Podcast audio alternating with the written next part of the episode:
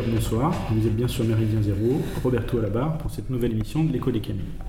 Alors une, émission euh, que nous allons consacrer ce soir euh, à essayer de décoder le, ce qu'on a appelé le, projet tyrannique, pour pas l'appeler euh, dictature sanitaire, on reviendra vite dessus. invité de cette émission ce soir, deux invités de marque, et ça nous réserve, je, je l'espère, une très belle émission. Georges Feltin-Tracol, bonsoir. Bonsoir aux auditeurs de Méridien Zéro. Et Lucien Cerise. Oui, bonsoir aux auditeurs et euh, merci pour l'invitation.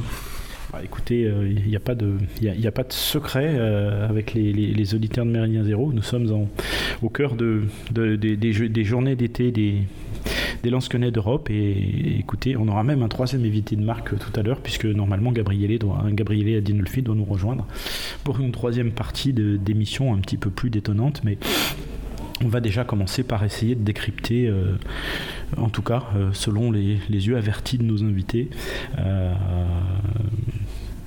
mettre un petit peu des, mots derrière ce qui se passe, parce qu'il ne faut pas se laisser sidérer par la situation. Alors, on a fait le choix de partir de l'intervention d'Emmanuel Macron du 12 juillet. je, je, sais que Lucien. Georges, toi, tu l'as, tu l'as vu son intervention? Qu'est-ce que tu en as pensé? Bien entendu que j'ai regardé l'intervention de notre petit timonier national et j'ai trouvé que déjà c'était extrêmement inquiétant tout ce qu'il disait. On aura l'occasion de développer et cela a confirmé euh, certaines orientations qu'il a données dès le départ de son quinquennat. En tout cas que nous passons vraiment un cap avec cette intervention qui était parfois surréaliste. Mais nous y reviendrons. Toi, Lucien, l'intervention d'Emmanuel Macron, comment tu l'as. Si tu devais la décrire en quelques mots, on va y revenir un petit peu plus en détail pour la décortiquer, mais comment est-ce que tu la, tu la qualifierais en fait, je ne l'ai pas vu. En fait, c'est-à-dire que je ne pouvais pas la voir en direct parce que je n'avais pas les moyens, euh, euh, comment dire, euh, audiovisuels sous la main. enfin, j'étais en déplacement. Et puis ensuite, bon, bah, je suis pas masochiste, hein, donc je me la suis pas repassée en différé. Faut pas exagérer. donc, non, bah, par contre, bon, j'ai vu effectivement. ensuite, je me suis tenu au, courant des applications hein, dans les jours qui ont suivi. et puis, bon, bah, de l'actualité de effectivement de la loi sur le passeport sanitaire et de tout ce qui tourne autour de ça. Alors, dès, le soir même et dès le lendemain, euh, le, mot dictature sanitaire a été utilisé par, beaucoup de monde euh, sur les réseaux sociaux, avec ce, sentiment d'une violence très forte. Euh, toi, Georges, tu ne souhaites pas qu'on utilise le mot dictature? Et donc, on va éviter de l'utiliser, mais que nos auditeurs sachent pourquoi? Alors en effet, je ne suis pas favorable qu'on utilise le terme dictature, je préfère qu'on emploie les termes de tyrannie sanitaire ou de despotisme sanitaire. Pourquoi je défends la dictature, il faut toujours revenir aux origines, et ici les origines sont romaines, avec cette magistrature d'exception de la République romaine sous l'Antiquité, quand la cité de Rome était en grave danger on nommait un magistrat qui exerçait tous les pouvoirs pendant six mois, assisté d'un maître de la cavalerie, et à eux deux, ils avaient la mission de sauver Rome. L'exemple le plus parfait, c'est Cincinnatus, dictateur qui sauve Rome et qui ensuite retourne cultiver son champ. Ah bah, si, si j'ai tout compris, donc moi je vais dire que Emmanuel Macron est un dictateur puisqu'il est là pour nous sauver tu es infecté par le médiatiquement correct. Ah, ça tombe bien, on va faire un peu d'ingénierie sociale et ça va peut-être me laver le cerveau. Alors, pour, pour faire simple, euh, moi je, je, au moins je verrai pardon, au moins trois choses dans, dans, l'intervention d'Emmanuel Macron, décidément. Euh, d'abord, elle était très orientée économie, comme si, euh, s'il faisait un bilan de sa gestion de crise. Hein, en disant bah, finalement euh, on a peut-être été les moins pires, euh, etc. Ensuite, une partie très violente, très violente sur la, mise en place du, pass sanitaire. Euh, et, toutes les, conséquences sociales que ça peut induire et qui vraiment là ont sidéré beaucoup de monde parce que mais on va y revenir hein, on va les détailler mais mais parce qu'on s'y attendait vraiment pas. Ils avaient toujours dit, mais même si on sentait, enfin, on est quand même habitué à leur rhétorique, on, sentait que c'était une manière de, dissimuler les choses. Et puis après, euh, après cette diatribe euh, tyrannique, euh, la volonté de dire ben, on va quand même faire des réformes. Alors je, je, vous laisse vous exprimer sur, le contenu de, ce qu'il a dit, on va la détailler un petit peu plus, euh, et puis j'aurai aussi un avis à, émettre sur, sur, la question. Qui, qui veut commencer alors, il est exact que Emmanuel Macron, au tout début, a fait une auto-congratulation. Il a expliqué par exemple concernant l'enseignement qu'à la différence de l'Italie ou même de certains États des États-Unis, les élèves ont quasiment suivi des cours au cours de l'année scolaire 2020-2021. J'ai eu l'impression que c'était déjà un président en campagne électorale pour sa réélection l'année prochaine. Il essayait de montrer qu'il était à la fois euh, sensible à la situation et ferme, très ferme dans les solutions. On avait l'impression de voir une sorte de petit enfant gâté qui est en train de faire un caprice devant des millions de téléspectateurs. Il est exact que la grande partie de son intervention, à la surprise de nombreux commentateurs, porte sur l'économie et le social. Et à cela s'ajoute, et là encore je partage ton avis, l'extrême violence concernant la résolution du problème autour du euh, Covid. C'est extrêmement important. On a l'impression, et c'est plus qu'une impression, qu'il a vraiment intégré les deux éléments, l'aspect sanitaire, l'aspect économique et social, ce qu'on appelle l'aspect socio-économique, avec des répercussions d'ordre politique. Et le fait qu'Emmanuel Macron, l'homme qui a été élu il y a cinq ans à la suite d'un coup d'État euh, médiatico-judiciaire, voire l'affaire Fillon, voire le trucage euh, de certains bureaux de vote, voire aussi les derniers numéros de faits et documents sur les connexions financières de Macron.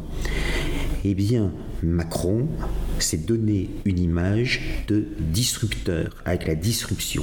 Eh bien ici, j'ai l'impression que nous avons eu une intervention devant les Français totalement disruptive. Et disruptive contre qui Cette fois-ci, contre son propre peuple. Oui, donc, euh, enfin, quoi, il y a à peu près une dizaine d'années, je, m'étais exprimé sur Méridien Zéro, sur euh, le transhumanisme. On avait fait une émission à plusieurs.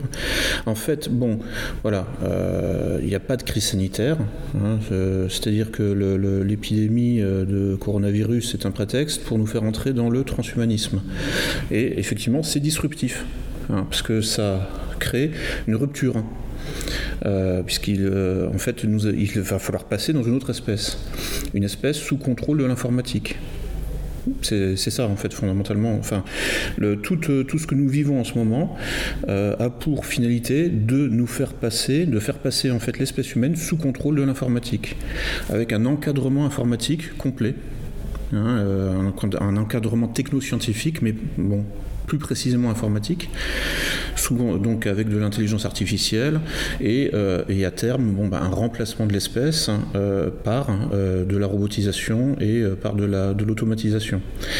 donc effectivement ça c'est effectivement très violent. Et en fait, euh, tout, enfin, tous les discours tenus par les politiques, euh, Emmanuel Macron, Gabriel Attal, etc., sont en fait des tentatives de fabriquer le consentement euh, à cette violence ultime qu'est en fait l'extermination de l'espèce humaine.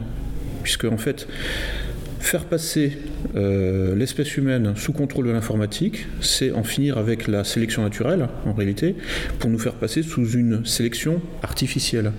C'est-à-dire que le, mode de régulation de nos vies, ce ne sera plus en fait le, biologique, hein, ce sera le numérique. Vous comprenez en fait la, révolution que ça représente. Euh, la révolution au sens vraiment négatif du terme, hein, c'est-à-dire la rupture euh, qui est en fait, c'est, la révolution des révolutions. En fait, c'est, la révolution ultime, quoi. C'est pas un changement de régime simplement, non, c'est un changement euh, en quelque sorte non seulement d'espèce, mais de mode de sélection du vivant, puisqu'en fait, on va nous faire subir par la stérilisation hein, induite par les, produits génétiques qui sont inoculés on va nous faire subir le, sort des fruits et légumes OGM. Hein, c'est-à-dire euh, sans pépins ni noyaux. Donc en fait, on est dans un vaste processus de stérilisation du vivant euh, que j'analyse depuis une dizaine d'années. Enfin, c'est pas pour m'envoyer des fleurs, mais c'est juste des faits. Euh, j'avais traité un peu de ça dans Gouverner par le chaos, enfin un peu, même franchement, de ça. et ben voilà, donc en fait, alors bon, il y, a quoi? Il y a dix ans, j'attendais, je, pensais qu'en fait, bon, on l'opération qu'on nous subissons actuellement, comment dire, je m'y attendais, hein, évidemment, mais je pensais que le pouvoir passerait peut-être plus par l'alimentation.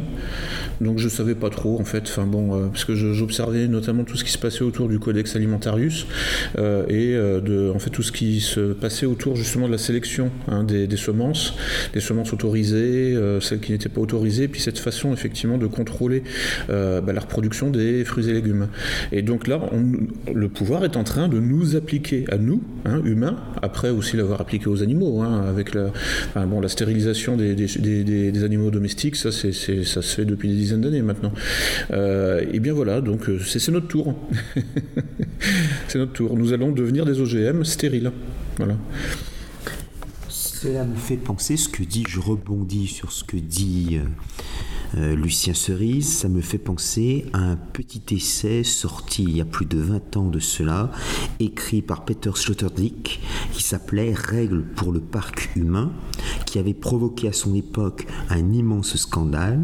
Et chose assez intéressante, et peu de personnes s'en souviennent, dans, dans sa chronique hebdomadaire du Point, notre cher ami Bernard-Henri Lévy défendait Sloterdijk et ce livre.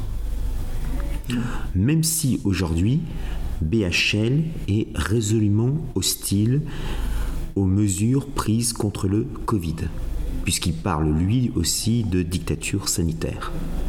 Donc la situation est assez compliquée, mais on peut constater qu'il y a une forme d'ingénierie du vivant, et ici cette ingénierie du vivant concerne, comme vient de le dire Lucien, l'être humain. Donc on est, euh, selon ce que, dit, euh, ce que dit Lucien, on est dans une étape euh, du, grand reset finalement. C'est ça? Oui, puisque Klaus Schwab, qui est, qui est le, porte-parole actuel de, de, ce concept-là de grande réinitialisation, je dis bien porte-parole actuel parce que ça a commencé il y a une petite dizaine d'années avec Christine Lagarde qui en parlait euh, spécifiquement pour l'économie, hein, pour l'économie mondiale. Là, on voit bien que ça touche tous les aspects de l'existence, euh, y compris la génétique. Donc il va y avoir une grande réinitialisation euh, du vivant, Hein, euh, euh, donc, euh, c'est ce que disait donc Schwab dans un ouvrage de 2016, La quatrième révolution industrielle. donc il parlait du transhumanisme et il parlait de la fusion du biologique et du numérique. Cette fusion va se faire à l'avantage du numérique, parce qu'en fait c'est le projet. Ça se fait pas tout seul, tout ça. En réalité, c'est un projet de contrôle centralisé du biologique. Alors, ce qui, comment dire ça, une des caractéristiques hein, du biologique, c'est précisément l'absence de contrôle centralisé. Ça se développe de manière décentralisée et par adaptation à un environnement euh, réel. Là, en fait, ce, développement euh, euh, naturel doit, il faut en finir avec ce développement naturel du biologique. Il faut centraliser le biologique le développement du biologique de manière artificielle ou culturelle. Donc on est dans, un immense processus euh, de passage de la nature à la culture, enfin plus exactement, euh, qui consiste à faire passer la nature sous contrôle de la culture. Euh, parce qu'il y a une dialectique hein, entre la nature et la culture. Mais là, en fait, il faut en finir définitivement avec la nature. Et pour que ce qui reste de la nature soit parfaitement encadré et euh, sous contrôle centralisé. Ça, c'est essentiel parce que là, après, on passe justement aux aspects politiques et géopolitiques, c'est-à-dire le mondialisme, c'est-à-dire l'organisation centralisée euh, de, de, la vie euh, sur Terre. Quoi. Alors, dans, ce chemin, dans ce chemin pour aller vers de la procréation artificielle, il y a d'abord une étape de stérilisation pour empêcher les humains de se reproduire naturellement, hein, c'est ce que tu dis. Euh, il y a pas mal de, chercheurs euh, déjà qui se plaignent des influences des, radiofréquences, des ondes sur, sur la, fertilité de, l'humain en général. Et, c'est vrai qu'on a vu se développer bah, les fécondations in vitro dans, nos entourages réciproques. Hein. il y a beaucoup de difficultés à procréer, alors que ça vient de l'alimentation ou d'autres choses. On a vu apparaître ces derniers temps la PMA, hein, la procréation médicalement assistée et on va aller effectivement euh, euh, peut-être vers un scénario, c'est ce que disait aussi Pierre Hillard, euh, du meilleur des mondes, où il y aura une vraie sélection génétique, et puis peut-être que ne pourront se payer un enfant que ceux qui, que ceux qui en auront les moyens. C'est peut-être une autre manière de, réduire la population, parce que, ce que ce que tu dis entre les lignes, ou, que tu n'as pas dit, mais que j'ai lu par ailleurs, Lucien, c'est que pour toi, ces vaccins, parce qu'ils ils peuvent tous avoir des effets différents, ces vaccins peuvent avoir des effets euh, négatifs ou très négatifs. On va passer assez rapidement là-dessus, mais quand même faire un rappel. Euh, on a dit que euh, oui, bah, en fait, pour, aller vite, parce que bon, le, temps, le temps passe vite. Hein. donc, oui, il y a quatre produits dits vaccins enfin euh, appelés vaccins euh, qui sont euh, inoculés en France. Il y en a deux qui sont des vaccins à OGM, enfin des produits OGM. tu peux rappeler leur nom, histoire que, les auditeurs soient. Oui, alors c'est le Janssen et le AstraZeneca. Enfin, les, qui, sont, qui, sont, OGM. Qui sont OGM. Et puis il y en a deux qui sont à ARN messager. Alors bon, les deux produits à OGM, j'ai pas exactement compris leur fonctionnement, mais bon, enfin j'ai envie de dire rien que le nom. Enfin moi je veux pas d'OGM dans mon assiette. C'est pas pour qu'on les, les injecte dans le bras. Quoi. Euh, en revanche, le fonctionnement des deux produits ARN messager, ça je l'ai compris, euh, enfin, je dirais. Enfin, euh, C'est-à-dire qu'en fait, donc, il s'agit en fait de passer un ordre à, nos cellules. Enfin, c'est-à-dire que le, le, vaccin, enfin le produit injecté, passe un ordre à nos cellules de fabriquer une protéine que le corps humain ne produit pas euh, euh, spontanément. C'est-à-dire qu'on est vraiment augmenté hein, par hein, le, vaccin, entre guillemets. Euh, en l'occurrence, c'est la protéine S, la protéine Spike, qui, elle, est produite spontanément par le virus. Mais elle n'est pas produite spontanément par, le corps humain. C'est-à-dire qu'en fait, ces produits-là, hein, le Moderna et le Pfizer, nous transforment en virus. Ni plus ni moins. Donc euh, voilà. Donc euh, c'est pour le moins inquiétant. Euh, c'est-à-dire qu'en fait, en réalité, ce ne sont pas des vaccins au sens de Pasteur. Hein, c'est en fait on nous injecte une version atténuée, une une version édulcorée d'un virus. Non, non, non. On nous fait fabriquer le virus mais euh, comment dire, euh, pas euh, édulcoré, quoi, en, version, comment dire, synthétique, mais normale, quoi. Et donc en fait, on produit en fait un schisme au sein même de notre corps. Hein, entre, en fait, notre corps va se battre contre notre corps, hein, puisque notre système immunitaire va se dresser contre nos cellules qui fabriquent, qui se mettent à fabriquer de la protéine S la protéine spike. Donc c'est vraiment une, production, en fait, c'est la ce que euh, euh, Gregory Bateson appelait la génétique, hein. c'est en fait, euh, alors appliqué, lui, quand il parlait de ça, c'était concernant la production de schizophrènes en réalité, la, fabrication en série d'esprits dissociés. Là, en fait, on passe à la fabrication en série de corps dissociés, enfin d'organismes dissociés puisque notre corps va se battre contre notre corps. Mon corps va se battre contre mon corps si je suis injecté par ces produits ARN messagers. Mais si, je comprends bien, à partir du moment où on est vacciné à ARN, on, génère le, vaccin, enfin le virus, pardon. Donc ça veut dire qu'on devient contagieux pour nos proches. Ah bah bah, c'est ce qui se passe de toute façon, enfin, puisqu'on sait très bien que effectivement les gens euh, vaccinés entre guillemets, de toute façon, euh, ne cessent pas pour autant d'être euh, sensible, enfin d'être, euh, comment dire, de, tomber malade, euh, ni même de transmettre le, virus. Donc en fait, bon, c'est, on est dans, la, production de virus, purement et simplement. C'est Donc plus, plus on vaccine et plus, plus on, devient transmetteur de, ce, virus à, nos proches finalement. Oui. Ok, donc ce, ce, processus-là, il s'intègre. Euh, alors c'est une étape, hein, c'est qu'un aspect euh, du, grand reset tel que voulu euh, par, par Schwab et Malray. Oui.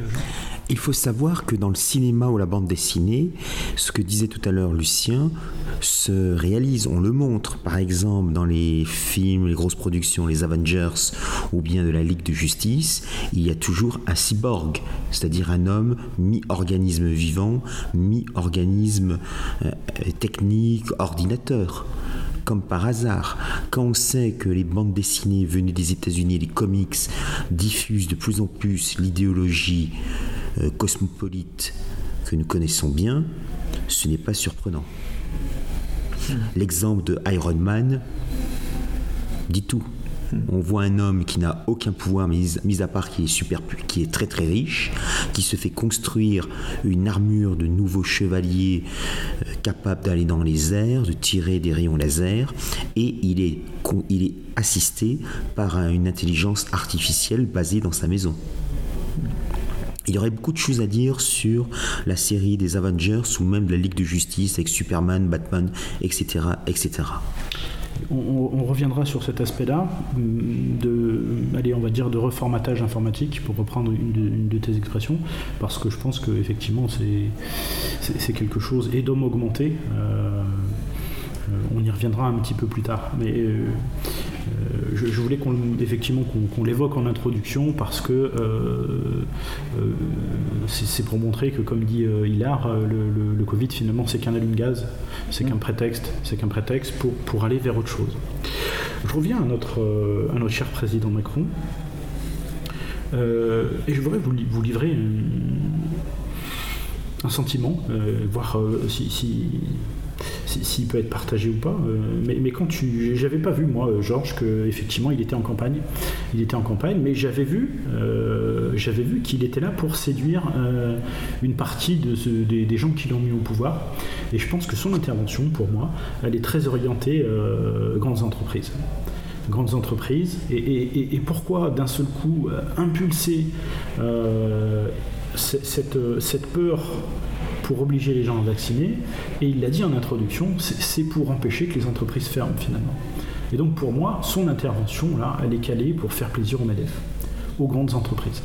Et, finalement, euh, on l'a très vu de vie, hein, on l'a très, vu de vue, très vite vu pardon, dans, les, entreprises dès le lendemain.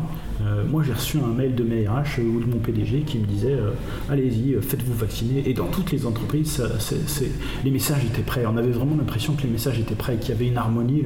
Et, ces campagnes d'anticipation, le MEDEF en est, en friand, il sait faire ça. Il sait faire.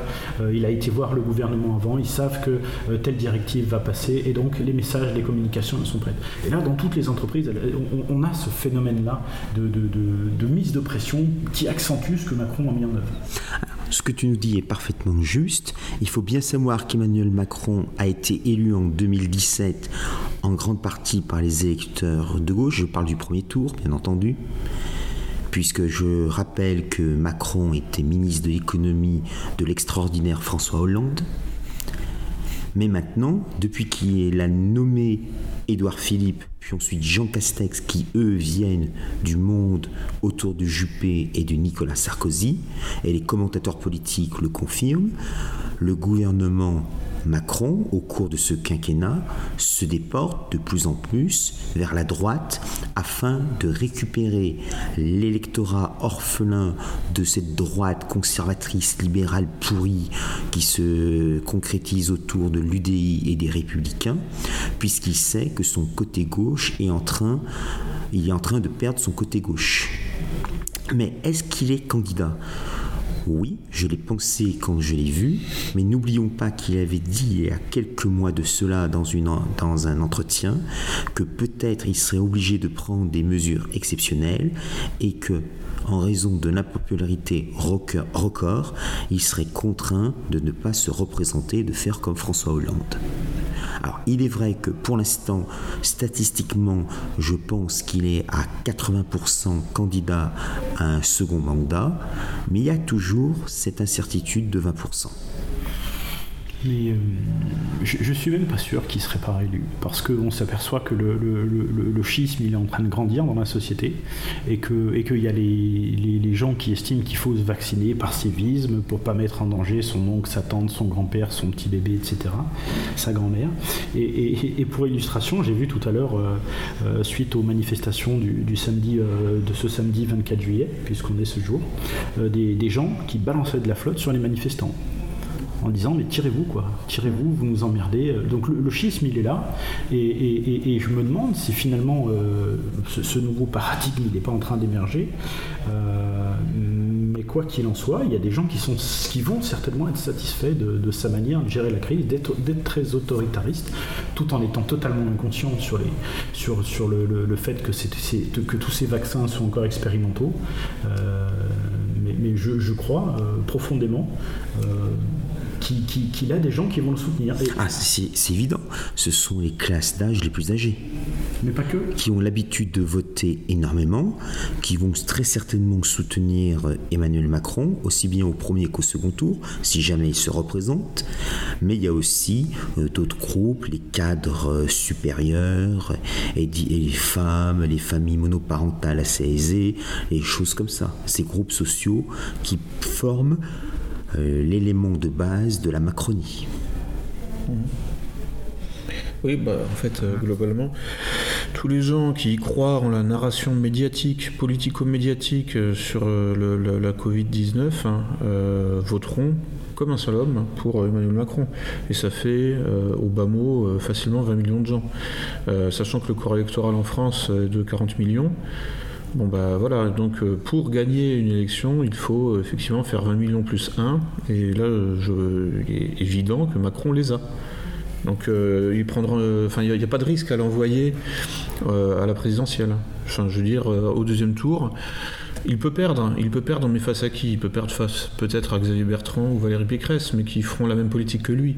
Donc en réalité, pour le pouvoir suprême, il n'y a pas de risque. Hein. Euh, euh, de la même manière, bon, il est à peu près sûr de gagner face à Marine Le Pen, parce que bon, enfin, il y aura encore en fait le, enfin, je sais pas quoi, le Front républicain, toutes ces conneries, enfin, le, le uh, stop au fascisme, ce genre de conneries. Sauf si, sauf si les, les Mélenchoniens deviennent vraiment révolutionnaires et font ce qu'ils auraient dû faire à la précédente élection, c'est-à-dire qu'ils bousculent le système et qu'ils votent pour Marine. Mais de ah. demander aux gens de chez Mélenchon d'être révolutionnaires alors qu'ils passent leur vie à croire qu'ils le sont, c'est peut-être un petit peu trop leur demander. Mais... Oui, faut, faut pas rêver. Oui. On sait jamais. On sait jamais. Non, mais il y a une partie, oui, peut-être une partie. Bah, une partie des gens qui ont voté pour Mélenchon ont voté pour Marine Le Pen au deuxième tour en 2017. Mmh. On le sait. Mais, mais c'est bon, c'est pas, pas la, la majorité. C'était un enjeu. Et, et, ce qui me fait dire, euh, parce que là, l'opération est quand même très bien ficelée. Hein, au début, ça, ça ne devait concerner que, le, que les soignants, euh, qui, soit dit en passant, ont déjà dans leur contrat de travail l'obligation de se faire vacciner. Hein, alors pour l'instant, ça, concernait, ça, concédait, ça ne concernait que l'hépatite B, mais là, du coup, ça fait partie de, de leurs obligations d'accepter la, la, la, vaccination. Sauf que là, on est sur des vaccins, et c'est ce qui pose problème, euh, qui sont encore euh, des vaccins expérimentaux. Mmh. Et, et, et, quand on voit euh, comment ils ont fait l'aller-retour sur euh, l'AstraZeneca, forcément, ça ne peut pas rassurer, ça ne peut pas rassurer toutes ces populations. Et et donc, tout ça, c'était bien ficelé, parce que, euh, en tout cas sur le papier, parce que euh, dès avant-hier, le 22 juillet, euh, au Parlement, on a, le Parlement a voté le fait que on pouvait priver les gens de salaire pendant deux mois pour leur laisser le temps de se vacciner, mais pendant deux mois ils ne sont pas vaccinés, et si jamais ils ne sont pas vaccinés, ils seront licenciés pour cause réelle et sérieuse, donc avec indemnité. Et donc là, ça fait, ça fait dire que ah bah qu'il faut surtout pas démissionner. non, bah, enfin je veux dire, bon maintenant là c'est une guerre à mort, hein, euh, euh, et comme le, dit euh, Jean-Claude, pardon Jean-Yves, non Jean-Eudes, pardon, excusez-moi, il est un peu tard, Jean-Yves Gana, donc un des responsables de, l'Alvarium, la lutte à mort nous rend joyeux. Donc nous allons au combat joyeusement. Et donc effectivement, il ne faut surtout pas démissionner, il faut effectivement faire traîner les choses en longueur. Hein, ce qu'il faut maintenant, c'est gagner du temps et euh, obliger le pouvoir à travailler pour le fatiguer. Mais, c'est là que je dis, euh, je, dis qu'on est dans une, partie de, poker monteur euh, d'un très haut niveau. d'un très haut niveau parce que, et, deux, chiffres pour l'illustrer, depuis son intervention du 12 juillet, donc 12 jours plus tard aujourd'hui, il y a 4 millions de Français qui ont pris rendez-vous pour se faire vacciner. Et pendant son intervention, euh, le, temps qu'elle a duré, il y en avait 17 000 qui s'étaient inscrits sur Doctolib pour aller se faire vacciner. Donc on est dans une, dans une vraie opération de sidération euh, sur laquelle les entreprises euh, surfent, mais de manière totalement décomplexée. Le droit n'est pas voté, rien n'est voté, on n'est que sur des effets d'annonce, et pourtant ils y vont, ils y vont. Et ça, c'est typiquement des, méthodes de, voyous, comme le savent le faire les, grands, les grands patrons, les grandes entreprises françaises. Donc le conseil, c'est ne démissionnez pas. Euh, et, attendons. Parce que, parce que... Faire traîner en longueur. Hein. Il faut gagner du temps. Faire traîner en longueur les choses le plus possible. Et, et ce qui, pour moi, bluff contre bluff, montre qu'on est dans une partie de poker menteur, c'est que l'histoire de licencier, ça ne tiendra pas ça ne tiendra pas. Dans le, dans le corps médical, on est déjà sur des métiers qui sont en tension, où il manque du monde dans tous les sens. Et, de faire croire qu'on va les licencier euh, et puis qu'on va retrouver du monde du jour au lendemain pour les remplacer, c'est pas possible. Et dans les entreprises, c'est pareil. Et dans les entreprises, c'est pareil. Il y a peut-être deux solutions qui sont assez euh, négatives, je le concède volontiers. Soit on remplace les infirmières, les aides-soignantes euh, licenciées par des euh, robots, des machines, comme ça commence à être le cas au Japon, dans les maisons de retraite, ou bien on fait venir euh, des migrants, réfugiés, exilés, qui ont la valeur de Léonard Vinci, de Vivaldi, de Shakespeare, de Nietzsche, et qui malheureusement ne pourront pas s'épanouir dans ces domaines pour s'occuper de mamie et de papy.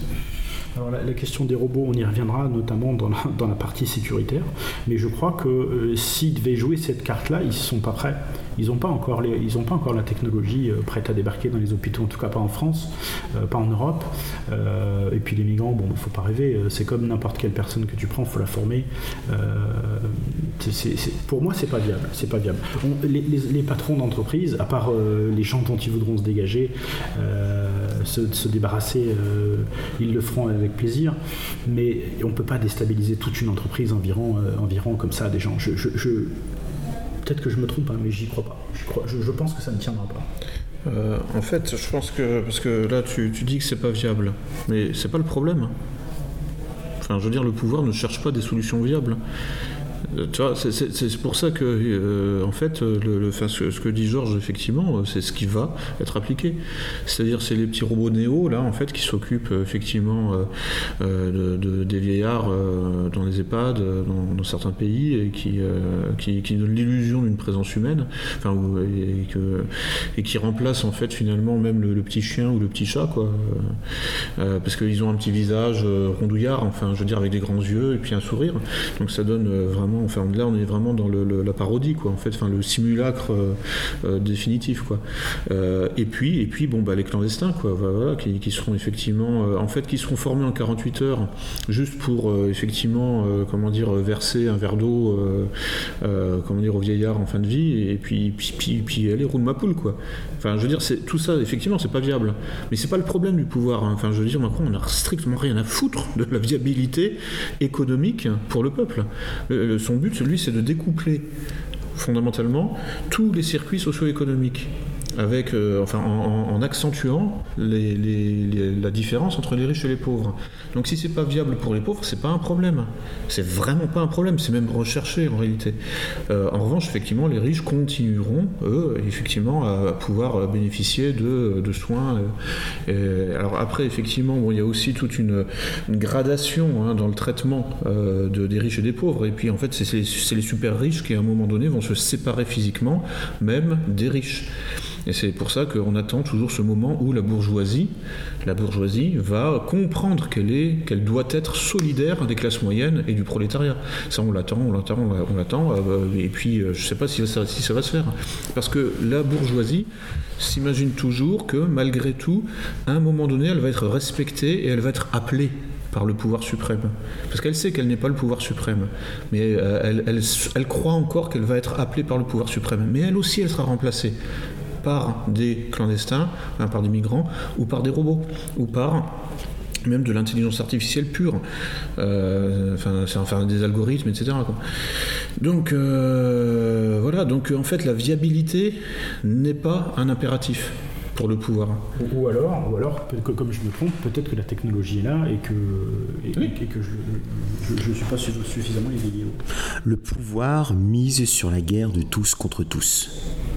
On est dans une logique vraiment de conflit. Et le fait ce que tu nous indiquais tout à l'heure, que des euh, personnes depuis leur balcon balançaient de l'eau sur les manifestants contre le pass sanitaire, c'est extrêmement révélateur de ce début de conflit de tous contre tous. Et il faut savoir, on se replace dans la logique de Hobbes, le Léviathan, pourquoi y a-t-il un État fort, un État qui impose l'ordre, la sécurité la violence légitime, c'est pour éviter cette lutte du tous contre tous. Alors du coup, du coup euh, je, reviens à, la notion de grand reset, puisque finalement, euh, la population n'est peut-être pas éveillée au fait que la transformation euh, arrive, euh, qu'elle va être violente, et du coup, euh, et du coup, bah, ils, jouent les blancs, ils jouent les blancs en face et ils prennent l'avantage, en, réinitialisant d'une autre manière les métiers, qui doivent disparaître et ceux qui doivent naître. c'est vrai qu'on a commencé tout doucement à, remplacer les docteurs avec ces consultations à distance. Aujourd'hui, c'est un médecin en face, demain, ce sera une intelligence artificielle. Pareil pour les avocats, pareil pour les comptables Pareil pour beaucoup de métiers. Et, quand on écoute effectivement euh, tous ces gens qui travaillent à la transformation des. alors je, euh, un chiffre, hein, je crois que 60% des métiers qui, doivent exister dans 30 ans n'existent pas. Mm. Je, crois que c'est ce chiffre-là qu'il faut avoir à l'esprit. Et donc la transformation, elle peut être violente. Euh, deux remarques. Il y a d'abord un phénomène qu'on a été peu sensible, c'est le fait de la numérisation des copies du baccalauréat en philosophie, puisque les correcteurs de philosophie ont protesté, puisqu'ils n'avaient plus cette année les fameuses copies papier pour pouvoir corriger. Ils devaient aller sur un logiciel spécial où ils étaient fliqués en permanence par les inspecteurs pédagogiques et les inspecteurs de philosophie de l'éducation nationale, et ils avaient un temps très limité, avec des difficultés, puisqu'ils nous expliquaient souvent que quand il corrigeait une copie, il regarde la copie précédente, il regarde la copie suivante, il dit tiens je vais modifier ça parce que les premières copies j'ai peut-être sous-noté ou surnoté. Là, il ne pouvait pas.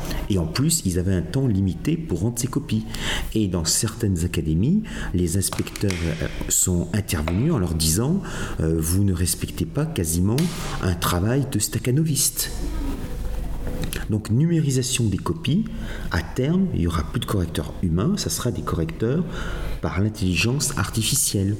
Seconde remarque, il ne faut pas oublier qu'il y a plus de 40 ans de cela, il y avait eu un grand dossier du, de la trilatérale qui avait été rendu public, qui, euh, qui estimait que tôt ou tard, 80% de la population n'aurait pas d'emploi et seulement 20%. D'ailleurs, j'en parle dans un de mes essais édités à Synthèse nationale en 2015 en liberté surveillée. Avec, avec l'éventualité, du coup, dans, dans ce grand reset, alors euh, qu'on croyait très utopique et est très complotiste, mais qui finalement, s'il est en train de démarrer là, et, qu'on l'a pas vu venir, il est en train de démarrer, ça veut dire qu'on va réellement aller vers un revenu, revenu universel. Bien entendu. Alors je vais aller beaucoup plus loin.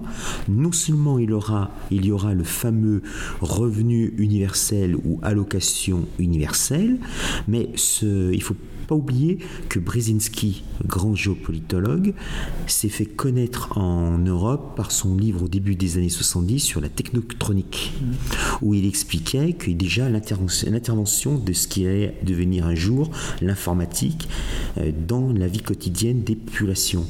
Et il disait, pour tenir ces 80% qui n'aura pas d'emploi, il faudra utiliser l'infotainment, c'est-à-dire un mélange de divertissement et d'informations biaisées. Mais il n'y aura pas que cela. Allocation universelle, que je préfère au terme de revenu universel. Euh, infotainment, c'est-à-dire divertissement style Hanouna ou quotidien sur euh, les chaînes euh, françaises, mais aussi légalisation du cannabis et des autres drogues, voire même l'obligation d'en utiliser, comme dans le meilleur des mondes, le fameux soma. Et tout ceci pour empêcher les populations de se révolter de, se révolter et de se reproduire finalement, parce qu'on en revient à ce que tu disais tout à l'heure, euh, la lutte contre nature et culture, avec, euh, avec justement cette mainmise sur la capacité à se reproduire. Alors là, je vais peut-être un petit peu en désaccord avec Lucien. Cette stérilisation pourrait en euh, concerner en priorité les populations d'origine européenne, et une fois écartées, ces populations, une fois écartées, seraient remplacées par des populations halogènes venues hors d'Europe. C'est un choix, c'est une hypothèse que je lance ce soir. Qu'est-ce qu'on reproche aux, Européens d'être trop épris de liberté d'être trop, Il faut euh, savoir tout ce qu'il y a actuellement, l'idéologie multiculturaliste, décoloniale, sur les racisés, euh, les manifestations des hystériques féministes contre le, je cite, patriarcat hétéro-normé, euh, décolonial, non racisé, patati patata. Donc l'homme blanc est aujourd'hui l'ennemi à abattre. Les, ce que, ce que certains euh, penseurs de la mouvance appellent l'hyperclasse ou la nouvelle classe mondialiste n'en a rien à cirer de l'Européen qui habite l'Auvergne ou le fin fond euh, de la Dordogne. J'irai même encore plus loin que ça. C'est que si on est dans un grand reset où il faut euh, économique, planétaire euh, où il faut euh, économiser les énergies. Le standard de vie de l'homme blanc, euh, avec son, sa mauvaise habitude de se déplacer, de prendre l'avion, de prendre le train, d'avoir des vacances, etc., ça consomme beaucoup d'énergie. Et, du coup, on va peut-être en profiter. Et c'est une, des, mesures de, de, de, ce pass sanitaire macronien, mais il est partout pareil. Il était déjà comme ça en Chine, de dire vous n'aurez le droit de vous déplacer que si vous êtes vacciné. Parfaitement. Là, je, reviens un petit peu en arrière. Là. En fait, c'est ce que j'ai dans mon dernier bouquin. En fait, euh, enfin, je, répète, effectivement, enfin, mais les son titre ça. Oui, enfin, le suprémacisme blanc, euh, peuple autochtone et Great Reset. Euh, non, mais en fait, effectivement, non, mais les blancs sont le canari dans la mine de l'humanité, en fait, parce que on se prend tout dans la gueule en premier. et, mais, mais, à la fin, je pense que c'est vraiment toute l'espèce qui est de toute façon euh, ciblée. Euh. mais bon, ça, ça, commence effectivement par des, je pense euh, effectivement des vagues de, stérilisation massive de, des blancs, enfin des Européens en tout cas. et, mais bon, c'est que, ce qu'une première étape. Mais euh, voilà, euh, donc, euh, et puis, qu'est-ce qu'on disait juste après En fait, c'était par rapport. Enfin, là, c'était parce que je, répondais en fait à ce que disait Georges tout à l'heure. Et ensuite, j'ai oublié ce que. Moi, j'étais sur, sur la notion de déplacement et, de, contrôle social qui, accompagne cette notion ah de déplacement. Voilà. Les, les, bons points, vous êtes vacciné, vous êtes un bon élève, comme c'est le cas en Chine. Euh, vous êtes docile, vous avez le droit de vous déplacer, vous n'êtes pas vacciné, vous n'avez pas droit euh, à la santé, on va y revenir après, c'est un des points qui est exactement comme dans le contrôle social chinois, pas le droit de se déplacer, pas le droit de prendre le train, pas le droit de prendre l'avion, c'est la même chose, sauf qu'on est en train de baisser le standard de vie des Blancs et de, détruire la liberté qu'ils avaient dans leur régime démocratique. Alors je laisse la parole à, Lucien s'il veut préciser quelque chose. Bah, je pense qu'en fait le but c'est pas de faire des économies d'énergie. Hein. Franchement, je, crois que c'est avant tout pour nous emmerder, pour qu'on puisse pas s'organiser justement entre Européens facilement ou entre blancs si on va en Amérique du Nord euh, ou en Amérique latine euh, pour en fait justement que les réseaux populistes qui étaient en train de se constituer au niveau international euh, soient entravés hein, dans, leur liberté de se constituer. Parce que c'est ce qui était en cours, hein, en fait, hein, depuis quelques années. Voilà, il y avait une internationale populiste qui était en train de se constituer euh, dans le sillage de la victoire de Trump euh, au présidentiel aux États-Unis, avec Salvini en Italie, avec Orban, avec Poutine, etc. Et donc il y avait comme ça, en fait, toute une. Enfin, là, pendant quelques années, c'était la parenthèse enchantée, en quelque sorte, on a eu le vent en poupe il est certain que ça fait très très peur à beaucoup de gens. Très haut placés dans l'oligarchie mondialiste. Ah bah, ils sont aperçus qu'ils pouvaient perdre. C'est ça. Et donc, euh, bon ben voilà, il faut prendre des mesures, hein, des mesures de rétorsion. Et euh, effectivement, le, projet de Steve Bannon, par exemple, hein, d'organiser justement cette internationale populiste entre l'Europe et, euh, et, les États-Unis, en fait, représentait un danger majeur, hein, c'est certain, pour les réseaux Soros et ou pour des, Bill Gates et, ou Klaus Schwab. C'est-à-dire que ça pouvait finalement représenter un capitalisme finalement euh, sous contrôle euh, du peuple. Parce que c'est ça, parce que bon, Trump n'est pas un socialiste, hein, euh, soyons clairs, mais c'est un capitalisme protectionniste, malgré tout, euh, isolationniste, etc. On n'est pas dans le capitalisme mondialiste. Et donc là, on a une force de frappe économique. Hein. on n'est pas dans la décroissance ou dans les, trucs un peu utopistes, un peu gauchistes, qui en fait sont finalement une culture de l'impuissance euh, politique et économique. Donc là, c'est ça qui fait peur hein, au, pouvoir suprême, c'est les gens qui ont des moyens en fait, de poser des limites au mondialisme, mais des vrais moyens, hein, euh, économiques, politiques, etc., militaires. Euh, donc, euh, et là, bon, moi, je, ressens ça vraiment, mais physiquement, quasiment. Enfin, ce qui se passe là depuis l'an dernier, vraiment comme en fait une, leçon. En fait, hein. on va vous apprendre, hein, vous, les, les, petits populistes européens blancs, etc. On va vous donner la leçon de votre vie. Vous allez prendre une bonne raclée. Et en fait, c'est la raclée définitive. Je veux dire, après, c'est terminé c'est ça le but, hein, fondamentalement, de ce qui se passe actuellement. Une démopédie euh, corrective. pour employer un terme précis. Je vais rebondir sur quelques points qui ont été mentionnés par Roberto et par euh, Lucien. Déjà, cette histoire de passeport intérieur que les soviétiques ont bien connu. Le passeport intérieur chinois, alors c'est un terme très particulier.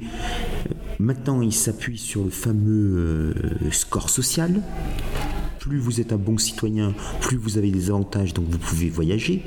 Mais il y a un fait qui a été oublié d'être mentionné. Depuis quelques années, avec les attentats terroristes, puisque déjà il y avait la, vague terroriste avant la vague euh, pandémique, le fait de prendre son train, maintenant on est obligé d'écrire son nom, son prénom et de donner son numéro de téléphone.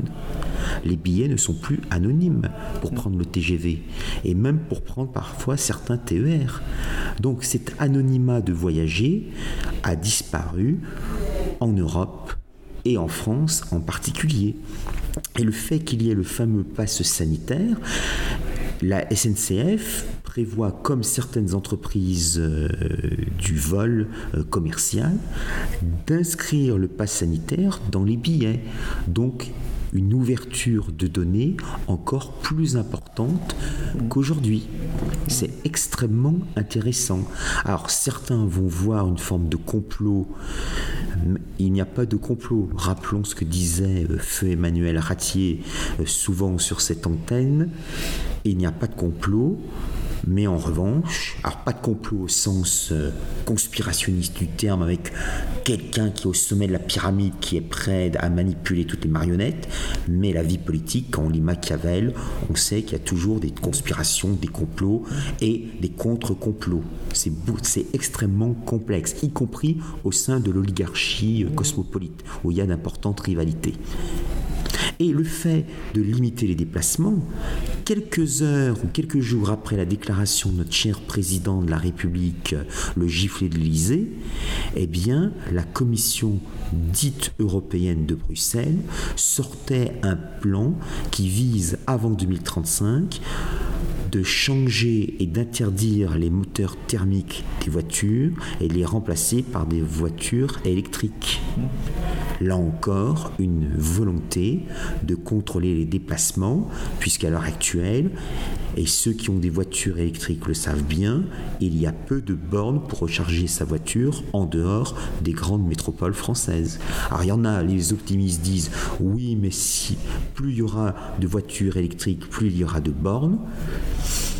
Pas sûr, puisque les bornes et voitures électriques nécessitent énormément de métaux rares, ce qu'on appelle les fameuses euh, terres rares. Et Guillaume Pitron a écrit un livre fantastique sur la guerre des terres rares, des métaux rares, que j'invite les, les auditeurs de Méridien Zéro à lire. Pour compléter, pour ajouter, il y a aussi alors un auteur que j'ai entendu, alors j'ai entendu, je l'ai entendu sur Radio Courtoisie, mais je n'ai pas lu son livre. C'est Bernard Gantois, qui était un, qui est un ancien cadre hein, de la RATP et qui dit que effectivement, effectivement, il n'y a pas de complot parce que en fait, c'est, tout ça était, tout était écrit hein, dans, dans, des textes, dans des, dans des synthèses publiées par divers instituts, etc. Notamment l'Institut Aspen, ASPEN, qui écrit littéralement noir sur blanc dans ses rapports qu'effectivement il faut aller vers la voiture sans chauffeur. Euh, que l'on commandera avec euh, un, smartphone et qui viendra vous chercher en bas de chez vous. Et euh, en fait, c'est la fin donc de la, propriété privée, enfin, je veux dire, de la, voiture privée. Quoi. Ce qui veut dire que Uber n'en a plus pour longtemps. Et donc, nos amis migrants qui jouent au chauffeur, ou bien même, on peut imaginer ceux qui livrent les repas à domicile, risquent de perdre très rapidement leur travail. Ça aussi, nos chers amis gauchistes n'ont pas encore compris cette situation.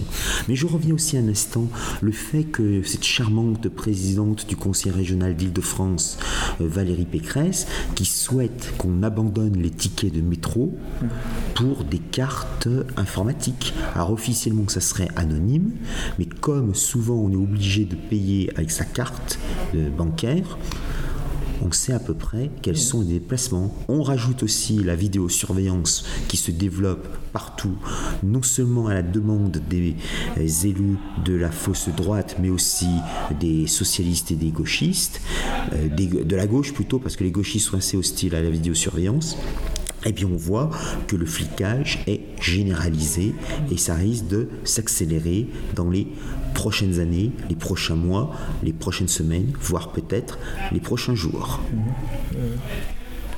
Alors, avec en plus un, paradoxe supplémentaire qui va faire encore plus d'argent dans, les poches de Big Pharma, c'est que plus on va développer ces technologies de, radiofréquence, euh, plus on va euh, fragiliser les défenses immunitaires de l'humain et plus on aura besoin euh, bah, de, produits, pharmaceutiques.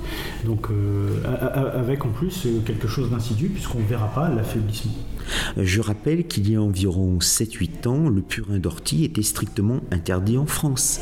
Il y a eu plusieurs paysans qui, quand je dis paysans, c'était des jardiniers du dimanche, qui se sont retrouvés en garde à vue. Pour quel crime Ont-ils tué leur femme dans un acte de féminicide? Ont-ils violé leur fille Ont-ils violé leur garçon Ont-ils trafiqué de la drogue? Ont-ils giflé le locataire de l'Elysée Pas du tout. Ces criminels fabriquaient du purin d'ortie. Et il y a aussi, dans de nombreux pays, je crois qu'au cours du premier confinement en Suisse, il était interdit de cultiver son potager. J'ai pu voir ça, cette information sur Internet à vérifier si c'était exact, mais je crois que c'est exact dans certains cantons, ce qui est assez surprenant. Donc, interdiction de cultiver son jardin, on doit aller s'approprier, on doit acheter euh, dans la chaîne de supermarchés avec les fameux supermarchés qui existent à Seattle et dans certains quartiers de San Francisco où il n'y a plus de caissières, de charmantes caissières étudiantes euh, qui vous font un grand sourire quand elles ne sont pas masquées. Elles sont remplacées par des ordinateurs et on paye avec son téléphone. Bien sûr, ces euh, magasins sont ouverts 24 heures sur 24 et pour éviter qu'il y ait la fauche, il y a des vigiles. Mais ces vigiles seront bientôt remplacés par des cyborgs ou par des droïdes de combat policiers. Alors on est, toujours dans la concomitance entre cette grande réinitialisation de l'économie mondiale qui, doit s'opérer et, euh, j'ai retrouvé euh, ce qu'on a évoqué tout à l'heure en préparant l'émission, à savoir ce fameux triangle de Roderick, euh, qui, justement euh, oblige à faire des choix entre l'État-nation, euh, la démocratie et l'hypermondialisation. Et je crois que la caste, caste oligarchique mondiale a fait le choix depuis longtemps. c'est la démocratie qui va trinquer. On est en train de vivre le passage brutal à quelque chose, à un modèle économique bien plus, bien plus contraignant, à un contrôle social euh, bien, plus fort. Et je pense que ça risque de se faire quand même dans la douleur. Euh, certains te diront que c'est l'État-nation qui risque d'être euh, pris dans l'engrenage. Donc là, ce que tu viens de nous dire, on pourrait le rétorquer quand on regarde bien la situation, on observe que l'État est vraiment au service de ce libéralisme de surveillance. Mais, rien ne dit que ce ne sera pas juste une première étape, c'est-à-dire qu'on va en profiter pour euh, cadenasser tout ça, euh, cadenasser les libertés, fliquer les gens euh, de, manière à pouvoir les identifier de manière très, très, très facile, et puis après de, se débarrasser de l'État-nation. Enfin, l'un n'empêche pas l'autre, à mon avis. C'est parti comme c'est parti. si ça fonctionne comme ils le souhaitent, souhaitons que les, populations seront même si ça, semble compliqué de réagir à, une telle agilité, à une telle fluidité, mais euh, espérons qu'ils ne gagneront pas. Il y a déjà les premières manifestations contre le pass sanitaire en France, et n'oublions pas qu'il y a quelques semaines, les Pays-Bas ont connu de très violents incidents, des émeutes, et ces émeutes partaient de la ville de Urk, qui se trouve dans le nord des Pays-Bas, qui, qui a une particularité. Cette ville, cette commune appartient à la ceinture biblique des Pays-Bas, c'est-à-dire les électeurs de cette ville et des autres communes environnantes ont l'habitude de voter pour le SGP, qui est le parti protestant fondamentaliste, qui a toujours entre deux et trois députés au Parlement euh, néerlandais eh bien c'est cette population-là qui s'est révoltée puisqu'ils considèrent que le Covid ne les concerne pas. Donc ils refusent toutes les mesures, ils refusent le confinement quand il y avait le confinement et quand la police a essayé d'être un petit peu plus intrusive que d'habitude, eh bien, ces euh, Néerlandais qui sont des calvinistes, et il faut faire très attention quand on commence à agacer un calviniste, celui-ci prend du temps à réagir, mais quand il réagit, ça devient la révolution anglaise de Cromwell avec les puritains. Et là, les Néerlandais ont commencé à brûler les voitures et à se friter avec les forces de police locales. Bon, bah, comme quoi, en fait, euh, et pourtant ils sont pas gauchistes. Hein, comme quoi, on a tous le même ennemi, du calviniste finalement au nationaliste français, euh, en passant par, euh, bon, bah voilà, quoi, effectivement, les, gens de gauche qui ont, compris où était l'ennemi, effectivement, c'est le, les, entre nous et Macron, il y a un cordon de CRS. Il hein, ne faut jamais l'oublier. Et si ce cordon tombe, eh ben voilà, le, c'est la Vox Populi qui s'exprime, on peut rentrer à l'Élysée. Et, voilà. Alors c'est vraiment une information de cet après-midi, euh, pendant que vous jouiez au Trivial Poursuite, euh, pendant les, journées. Alors c'est un Trivial Poursuite identitaire, hein, avec des, questions qui, nous font grandir, mais euh, j'ai pris le temps de regarder un peu quelle horreur mon smartphone et de regarder un peu l'actualité sociale. Et sur la Une TV, ils annoncent qu'effectivement, il y a des problèmes dans la garde républicaine aujourd'hui. Mhm. Dans la garde républicaine. Et, donc, euh, panique, pour l'instant, panique à. Je ne sais pas si, l'information est vraie ou si elle est intéressante, mais quoi qu'il en soit, euh, s'ils avaient le moindre respect pour les peuples, ils ne passeraient pas ces réformes comme ça d'une manière aussi accélérée et en été. Et, ils pensaient que ça allait passer, je pense. Hein, euh, euh, comme toujours, on, passe, on leur met un doigt bien profond pendant l'été, pendant qu'ils sont en vacances, pendant qu'ils sont à la plage, etc. Et là, le peuple se mobilise malgré l'été, malgré la période estivale. Et, ça ça peut préfigurer le coup d'après. Mais je. peut-être que le peuple est en train de se mobiliser. On verra que certains ne sont pas d'accord. Mais parce que cette population, ça fait 18 mois que la crise pandémique existe, et cette population a déjà connu deux confinements. Donc le, plaisir de discuter, de rencontrer pendant les manifestations, voire de cogner euh, euh, du CRS, il y a cette envie, il y a cette énergie. Et le fait qu'il y ait le pass sanitaire en plus, eh bien à certains moments, ça commence à exploser. Tout à l'heure, Lucien parlait de Vox Populi, mais je pense que ça risque de virer très rapidement en Vox Populi. tu, vois, les, camarades ici euh, ont été défilés à Aix ce matin. Et le, commentaire, il y, a, un de nos camarades qui nous racontait l'anecdote, je crois que c'est toi, Lucien, euh, qui nous disait Mais euh, est-ce que je peux marcher avec vous? Une mamie qui disait Est-ce que je peux marcher avec vous? Euh, Je ne sais pas comment ça se passe, j'ai jamais manifesté, je ne sais pas si c'était toi ou si c'était le camarade qui t'accompagnait. Mais globalement, elle avait peur d'aller manifester, justement, parce qu'elle avait peur de prendre des coups. Je pense qu'ils avaient en tête l'épisode des Gilets jaunes. Et, je pense que le fait de, de, voir que ça se passe bon enfant, les gens vont continuer à descendre. Et si ça dégénère, au contraire, on risque de perdre du monde. On risque de perdre Alors déjà, ça a dégénéré à Paris, euh, puisque j'ai écouté euh, les informations à 20h30 et à la radio officielle gouvernementale, il y avait eu des incidents à Paris. Mais on peut imaginer que nos chers amis Black, Black Bloc euh, font, essayent d'infiltrer le mouvement de contestation pour le récupérer et pour le stériliser au profit de notre cher giflé élyséen. Ou alors pour, euh, pour profiter du fait que l'Élysée est peut-être euh, peut sans défense et que, et, que, et que ça peut tomber. Je te rappelle que pour l'instant, notre cher Manu n'est pas en France, puisqu'il il a normalement dû assister à l'ouverture des Jeux Olympiques de Tokyo. Et puis ensuite, il doit faire une tournée en Océanie, puisqu'il doit aller en Nouvelle-Calédonie pour préparer le troisième référendum. Et il doit voir d'autres pays dans, dans euh, l'espace océanien afin de créer une sorte de euh, zone géopolitique protégée des influences chinoises. J'entends bien, mais je crois qu'un agenda, ça se change. Avec 25 heures d'avion, c'est parfois un petit peu difficile. Je parle pour euh, la Nouméa. Hmm. Je vais me faire toujours l'avocat du diable, euh, parce qu'il y a quand même un petit peu de... Alors on, nous traite souvent de complotistes et certainement que beaucoup en profiteront après cette émission pour, nous traiter, mais il y a de l'autre côté les comploteurs, ceux qui travaillent quand même à construire le, monde d'après euh, et, et qu'eux ont bien réfléchi. Et Monsieur Schwab euh, nous a parlé de la quatrième vague. Alors je ne sais pas si, tous nos auditeurs sont au courant de, ce que serait cette quatrième vague, mais globalement, euh, je vais la schématiser. Euh, on mettra le, lien sous, l'émission.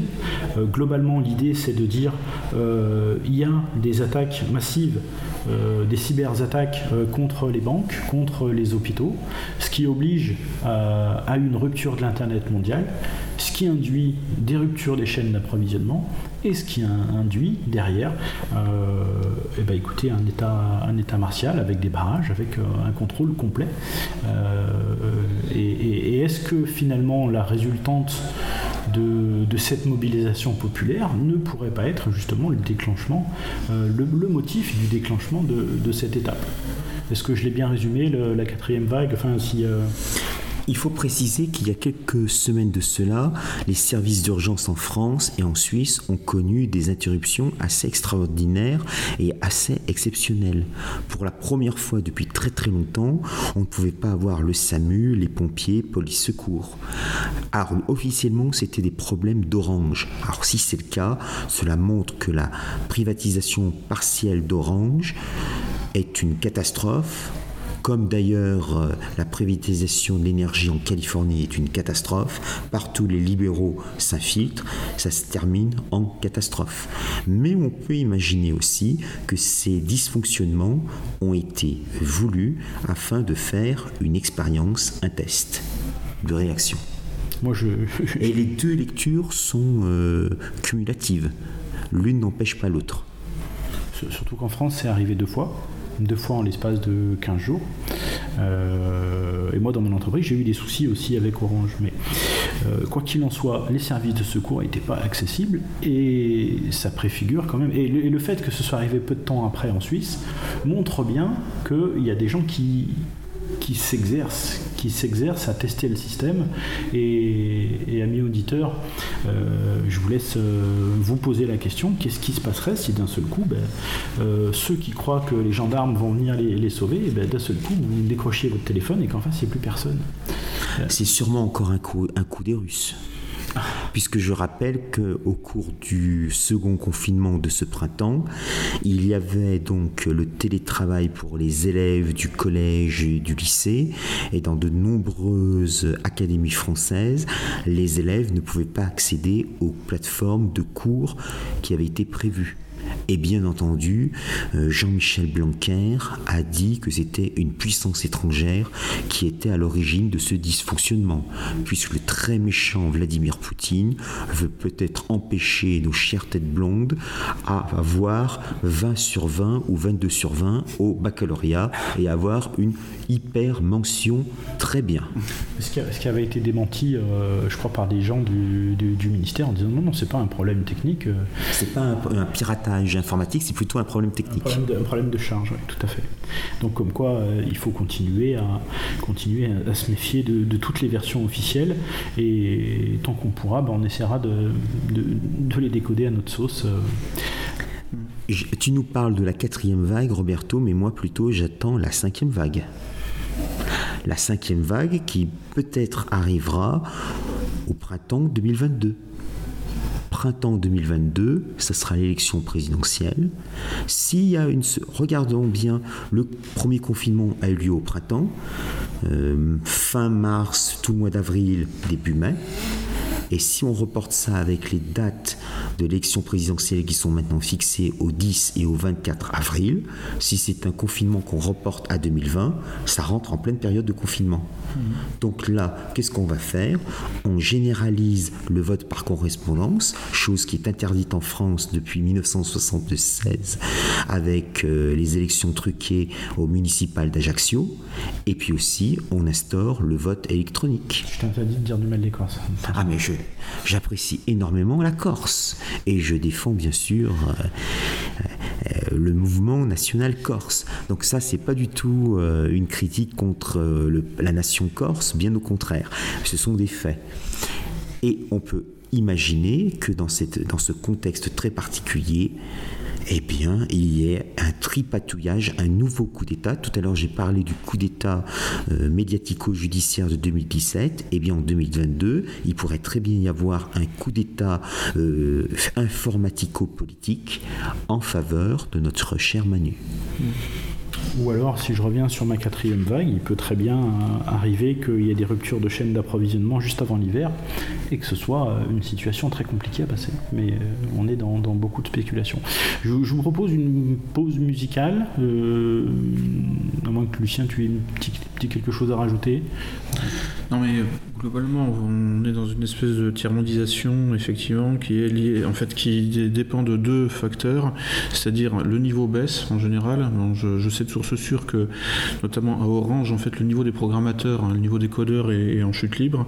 Euh, ils font de plus en plus de fautes, et c'est compensé par, en fait, de, comment dire ça, de la, puissance de calcul, c'est-à-dire de l'énergie, en fait. C'est-à-dire que les ordinateurs sont obligés d'être de plus en plus euh, alimentés euh, énergétiquement pour compenser les fautes de calcul, du, euh, les fautes de, programmation des, des, programmateurs humains, premièrement. et deuxièmement, bon, vous vous souvenez peut-être des problèmes d'acheminement du matériel de vote aux dernières élections. Pourquoi? Parce qu'en fait, effectivement, le, comment dire, le, service fait, a, été dissocié entre la Poste et une société privée. Avec sous. Voilà, c'est ça. Et que bon, bah, la Poste fait son travail, euh, voilà. En revanche, là, bon, pour ce qui est de la, société privée euh, Adexo, euh, bon, il y a quand même des forts soupçons, hein, que tout simplement de négligence hein, professionnelle. C'est-à-dire qu'en fait, en gros, les gens sont payés à livrer un paquet, et puis, mais il n'y a pas de, enfin, ils sont pas surveillés jusqu'à jusqu'au terme, en fait, hein, du, protocole, enfin, du, du, comment dire ça, du processus. Et donc, bon, bah, comme on, enfin, on peut s'en douter il y a un certain nombre, je pense, de paquets de matériel de vote qui ont fini à la poubelle. et puis, bon, bah, les, courtiers, enfin là, les, comment dire ça, les, euh, distributeurs. distributeurs. ont été payés quand même, euh, et sans que ce soit, sans que le travail ait été fait. Euh, ben voilà, c'est bienvenue dans la, la, mondialisation libérale. et, en fait, tout ça, alors tous ces dysfonctionnements, effectivement, sont liés en fait à une baisse du niveau, donc à un effondrement spontané, hein, un phénomène d'entropie sociale. mais en plus, il y a aussi en fait ce qu'on pourrait appeler des faux drapeaux, hein, des, attaques sous faux drapeaux.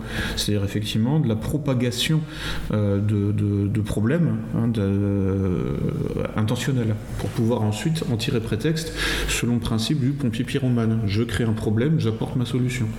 Euh, et ça c'est quelque chose aussi qui, est, bien réel. Hein.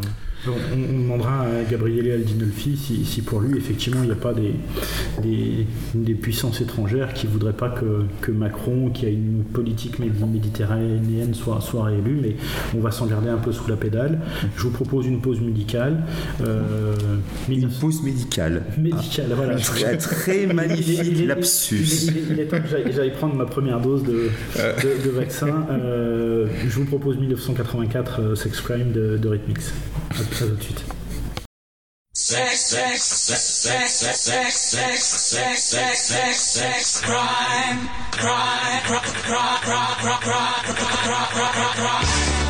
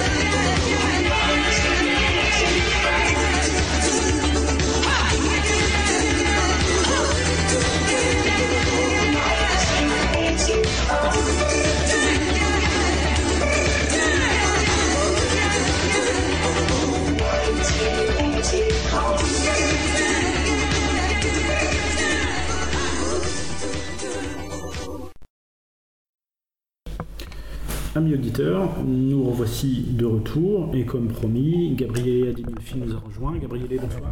Bonsoir. Alors, euh, il, nous manque un petit peu un, état des lieux de, ce qui se passe ailleurs en Europe ou dans le monde vis-à-vis de, de, Allez, on va dire, on, utilisait le mot de pandémie euh, quand même, parce que euh, il y, a quand même les, parfois les, les, pouvoirs publics ont aussi comme légitime préoccupation de préserver les populations, mais nous, globalement, on a quand même l'impression que c'est beaucoup de prétextes. Donc, toi, ton avis, Gabriele, sur, sur cette pandémie, sur ce, sur ce Covid, sur ce... vaste, vaste sujet. Euh, je ne prétends pas, à différence de beaucoup, d'avoir tout, compris, d'avoir tout saisi d'être réductif sur le sujet. J'essaye de voir, de comprendre quels sont les enjeux et quelles sont les manières dans lesquelles il y la gestion des enjeux. Voilà, donc euh, je ne suis euh, pas du tout un, inconditionnel de n'importe quelle, thèse. J'essaye toujours de voir les différentes dimensions. Je pense qu'il y a toujours une dimension matérialiste, une dimension une dimension euh, psychologique, etc. dans, l'histoire. Je pense qu'il y a toujours euh, une place, disons, euh, qui est de, gestion, parfois, parfois des complots, mais je ne parlerai même pas de complots. Une fois, il y a une partie qui, qui, vient de la dynamique, les, choses sont toujours complexes. Donc je n'aime pas dans le jeu hyper simpliste. Alors, ceci dit, euh, quelles sont les mesures euh, Bon, euh, je sais qu'il y a chacun la tendance de voir que chez, soi c'est l'horaire. En fait, si on compare euh, les différents pays, bon, ils ont plus ou moins la même ligne et puis parfois sont plus, euh, plus souples ou plus forts sur, sur quelque chose, euh, sur une chose sur une autre chose. Mais dans l'ensemble, dans l'ensemble, la France a eu peut-être un confinement plus long, plus long, mais dans l'ensemble de mesures, même des mesures annoncées, elle est moins, moins mm, forte, moins décidée que la Grèce, que l'Espagne, que l'Italie. Donc, il faut imaginer, faut savoir ça aussi. Bon. Alors la France était en retard au niveau des vaccins, mais... Non, non, non, je, de, ne parle pas des vaccins. Je parle de, des impositions euh, réelles ou, prétendues.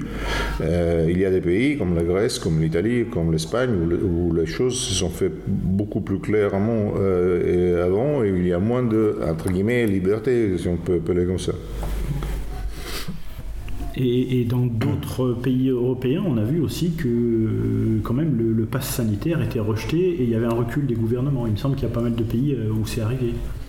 Oui, moi je savais, moi je passe sanitaire, je n'ai vraiment rien à foutre. Parce que je pense que c'est rien du tout, c'est un débat sur rien. Le pass sanitaire euh, donne. Euh, c'est du nominalisme. Euh, nominalisme, c'est-à-dire on donne un nom à quelque chose qui est imposé ou pas imposé, mais qui ne change rien, pas du tout la donne. Parce qu'en fait, par exemple, qu'est-ce qu'on dit? Avec le pass sanitaire, admettons, on ne pourra pas prendre l'avion. Tu ne peux pas prendre l'avion. Enfin, tu peux prendre l'avion aujourd'hui si tu es vacciné ou si tu as un, test, ça ne change rien. Même la, question de. Euh, donc, bon, je, pense qu'on joue beaucoup trop sur. Euh, ben, je pense que, l'oligarchie lit parfaitement les, gens qui la critiquent. Donc, je pense que nous sommes en plein, euh, en plein scénario Eric Werner. Donc, nous avons quoi? Nous avons une oligarchie qui est en train de faire beaucoup de choses pour maintes raisons. Et, et, disons, la masse elle, est, divisée, utilisée euh, elle est, euh, par un danger étranger, un, danger impalpable et des, questions, entre guillemets, de guerre civile, parce qu'on a, toujours en logique de guerre civile, que ce soit sur, l'homosexualité, que ce soit sur le vaccin, que ce soit sur ce que vous voulez, et, par des discours qui sont à la fois fondamentalistes et très superficiels. Et en fait, euh, les choses vont parfaitement pour l'oligarchie, et, tout le reste, ça devient euh, euh, disons, et tout le monde devient fou euh, en essayant de, trouver une solution qu'il ne trouve pas. Parce que pour toi, les, enjeux changent. Et, qu'est-ce qui change alors finalement? Est-ce qu'on est, qu'on est dans une modification profonde du monde et, que très peu l'ont compris? Non. Je ne pense pas du tout à ceci. Je pense qu'on euh, est à deux modifications fondamentales qui, sont, euh, qui datent depuis longtemps, qui datent au moins depuis 21 ans. Maintenant, on est en train de mettre les têtes, plus ou moins, si on peut encore parler de têtes, euh, à l'auteur du réel, mais du réel, un réel qui est craint, mais qui existe depuis longtemps. Alors, qu'est-ce qu'il y a Il y a des éléments, des enjeux qui sont fondamentaux, qui sont les, les, jeux internationaux, la, la, question énergétique, la restructuration économique et sociale, et l'utilisation de la technologie. Et là-dedans, il y a des éléments unitaires du système et des éléments de division du système. Tout cela se joue. Mais par contre, nous, comme la plèbe euh, de Rome, pendant la guerre civile, euh, de, de Triumvirat passait son temps à hurler pour avoir un petit peu de blé, nous sommes plus ou moins tous comme ça, euh, dans, des, dans des histoires qui, qui sont plus fausses que vraies. Pourtant, la nocivité du vaccin, tu peux pas nier que c'est un vrai, enjeu. Non, je suis pas d'accord. Je ne suis pas d'accord parce que pour une raison tout à fait simple. On peut dire qu'on ne sait pas, si euh, on connaît pas les résultats finaux, enfin on ne peut pas connaître quelle est la, euh, s'il y a des effets secondaires d'une certaine manière du vaccin. Et, ça, et donc on peut bien être perplexe sur se faire ou ne pas faire le vaccin, mais c'était valable même pour le vaccin contre la polio qui a sauvé la polio. Alors la question du vaccin n'est plus devenue une question laïque, elle est devenue une question religieuse. Moi, je ne suis pas contre le vaccin en soi. Alors, tous les gens qui sont contre les vaccins en soi, c'est comme les gens qui sont contre la roue. Alors, ceci étant dit, je ne suis pas en train de dire que ce vaccin est utile, ni qu'il est sauveur. Mais je ne suis pas, franchement, euh, pas d'accord du tout avec euh, une vision théologique du vaccin, ni pour les pro-vax, ni pour les no-vax théologique peut-être pas, mais génétique. Enfin, je veux dire, nous, on est quand même conscient d'une identité à préserver, et là, on, est peut-être en train d'injecter de, à, une grande partie des Européens euh, quelque chose qui peut les modifier génétiquement. Euh, c'est pas, je pense que c'est pas vrai. Je pense que c'est pas vrai parce que nous avons déjà deux des types de vaccins, deux. Un qui touche l'RNA comme, comme ça a déjà fait avec l'Ebola, et c'est celui de Pfizer et celui de Moderna. L'autre, qui est le vaccin classique, celui d'AstraZeneca et celui de euh, Janssen. Donc déjà que ça modifie la, DNA. Le deuxième, c'est pas possible. Le premier, c'est une hypothèse d'une hypothèse d'une hypothèse. Moi, je parlais avec beaucoup de gens qui sont pour ou contre le vaccin, mais qui sont dans la biologie, dans, la virologie, etc. Et, tout le monde m'a dit que ça, c'est vraiment un bruit absurde. Et en fait, je ne vois pas non plus l'intérêt de modifier la génétique des Indo-Européennes, parce qu'ils sont tellement cons qu'il n'y a pas besoin de le changer. c'est radical. Pourquoi tu nous dis que tu t'en fous euh, de, la répression qui s'abat sur le peuple? Pourquoi euh? Non, je dis je m'en fous du D'abord, je m'en fous du passeport, du pass sanitaire parce que ce n'est pas un débat. Le pass sanitaire n'est pas répressif du tout. Ça peut être, et, euh, disons, ça, ça départage peut-être sur certaines choses. Mais par exemple, quand ils disent, quand ils te disent qu'on va empêcher à l'entrée, à l'intérieur de restaurants, à l'intérieur euh, euh, pendant l'été, à partir de l'été, ça veut dire que qui n'est pas vacciné ou qui n'a pas de, de de, de, de, test, veut au faux qu'il soit, ne peut pas s'asseoir à l'intérieur. En été, ça ne marche pas parce que tu marches, tu vas à l'extérieur. À l'intérieur, ça veut dire qu'en automne, les restaurants resteront ouverts chose qui n'a pas eu lieu l'année dernière. Donc je pense qu'il euh, faut voir les choses d'une autre manière. Euh, par contre, on, est avec on est vraiment dans la guerre civile euh, psychotique entre les gens qui sont vaccinés, qui, prétendent que les gens non vaccinés les contaminent, les gens non vaccinés qui prétendent que les gens vaccinés les contaminent. Donc on est en train de faire une petite guerre civile. de, les, souris font une petite guerre civile alors que les chats rigolent. Ça c'est ça mon, point de vue. Par contre, répression contre le peuple, bon, euh, excusez-moi, je ne vois pas de peuple, je ne vois non, plus de répression. On peut dire euh, qu'on peut dire qu'il y a euh, un passage de, la démocratie dans une post-démocratie et que ça réduit une certaine, un certain ensemble de, libertés. Mais bon, tout d'abord, ce sont des libertés assez civiques, citoyennes. Ce n'est pas de liberté fondamentale. Et les gens ne se battent pas pour des choses vraiment sérieuses s'ils ne pas, euh, se battent. Ils n'hurlent pas pour des choses sérieuses, ils se battent pour leur liberté civique. Alors moi, je n'ai vraiment rien à foutre de liberté civique. Pour moi, la liberté, c'est une autre chose. Et c'est une chose qui, est ancrée dans la lutte, dans, quelque chose d'organique, dans quelque chose de social, dans quelque chose de culturel. Donc c'est absolument différent. Et par le reste, c'est une autre chose. C'est le passage de la démocratie à la post-démocratie simplement euh, le, de voile qui tombe, une comédie qui se réduise. Donc moi je vois ça très bien, euh, je le vois comme très positif parce que parce qu'il y a beaucoup moins d'illusions de, pouvoir sortir du trou euh, des illusions fantastiques, fantasques que sont euh, habitués pendant la démocratie. Par contre, puis on dit on va, réduire nos libertés. Moi, je, je les libertés, moi, je les miennes, je les ai toujours conquises. Et ça fait depuis que je je, suis au lycée, je sais qu'il n'y a pas de liberté fondamentale. Donc le fait qu'il en enlève une autre ou une deuxième, c'est peut-être positif pour que les gens comprennent euh, que la liberté euh, ne vient pas du, ciel ni du droit, mais qu'elle vient du fait qu'il soit droit. Alors, euh, même je pense que le, le phénomène en soi a un potentiel très intéressant si tu peux développer ce que tu appelles la post-démocratie. Ben, la post-démocratie. Qu'est-ce qui change dans le modèle qui arrive? Oh, bon. Malheureusement, la, culture, malheureusement, le profondeur viscéral, négatif, matérialiste, plébéien dans le mauvais sens du terme, ne change pas. Donc l'esprit est une démocratie qui devient plus rapide, plus musclée, plus efficace. Mais en devenant plus, plus rapide et plus efficace, elle est moins, euh, elle est moins masquée. Donc on peut dire que, euh, comment dirais-je, que, que, que, que, plutôt que ce que,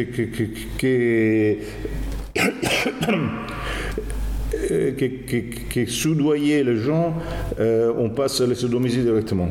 Mais ça, ça, change pas, pas grand-chose, sauf, sauf, sauf que euh, c'est plus clair, c'est plus net, et, donc je préfère que ce soit clair et net.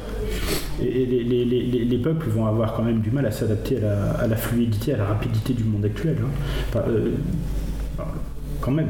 Moi, je suis pas d'accord. En une semaine, tu te rends compte de tout ce qui s'est passé en France Ça a été très très vite. Ça a été très très vite. Oui, mais ce sont des bons qui servent, euh, qui euh, de bons, puis tu puis as, un, comment dire, les gens se défoulent, et surtout en France, c'est particulier. on arrive à un certain azimut, et puis ça retombe parce qu'il n'y a pas d'issue, il n'y a pas d'organisation, il n'y a pas de logique, on ne sait pas pourquoi on se bat, on, on s'est vaguement contrit, et même vaguement. Euh, et puis s'habituer à quoi?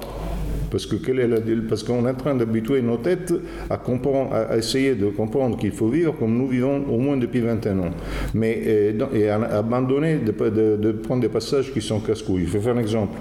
À cause de la de la de la de la, de la, de la euh, des problèmes liés à la pandémie. Je ne sais pas si, euh, la pandémie est liée au problème, ça c'est hyper long, je ne sais même pas la question. Mais bon, euh, on, a dû forcément, pour pouvoir s'en sortir, mon point de vue financier, changer beaucoup de trucs, beaucoup de données. Et tu ne peux pas le faire avec tous les passages.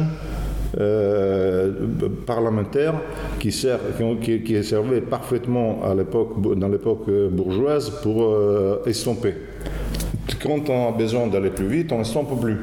Donc, donc, disons que c'est une démocratie un peu plus communiste, un peu moins libérale.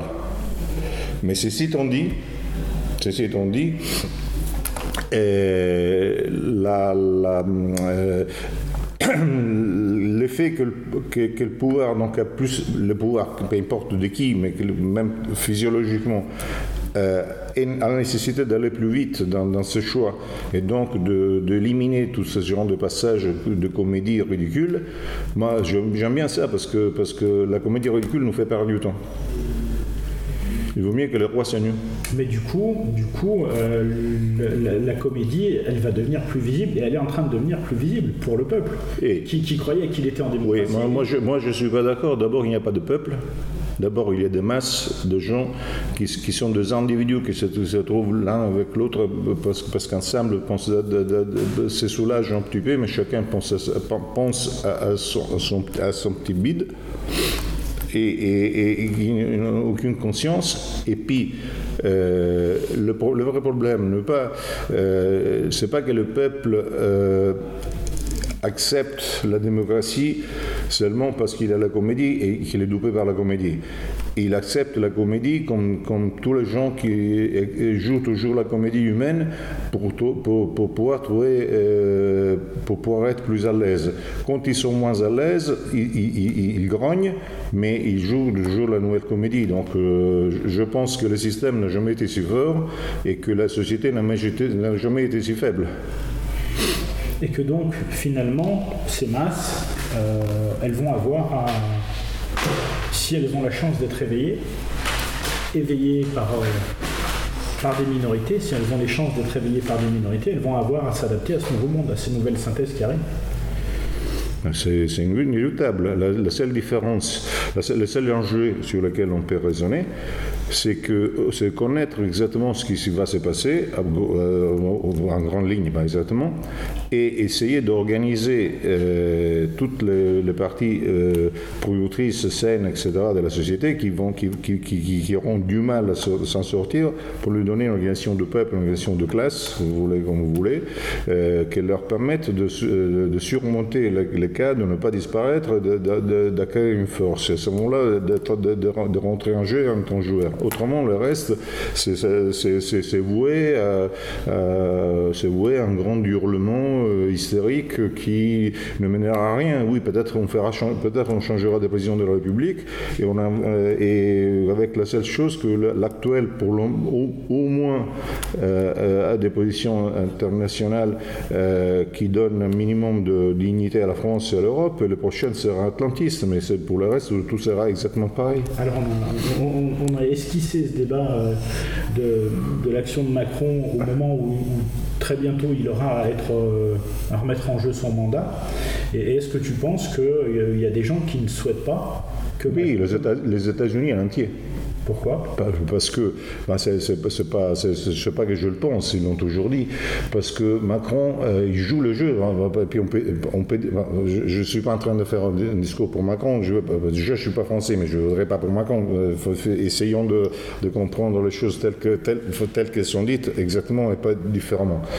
Macron, pour des raisons X, Y, Z, que ce soit pour des intérêts de, de, de, capital euh, que ce soit pour un jeu euh, qui se joue à l'intérieur de l'Europe, pour l'hégémonie en Europe, avec les Allemands contre les Allemands, avec un truc, peu, peu importe.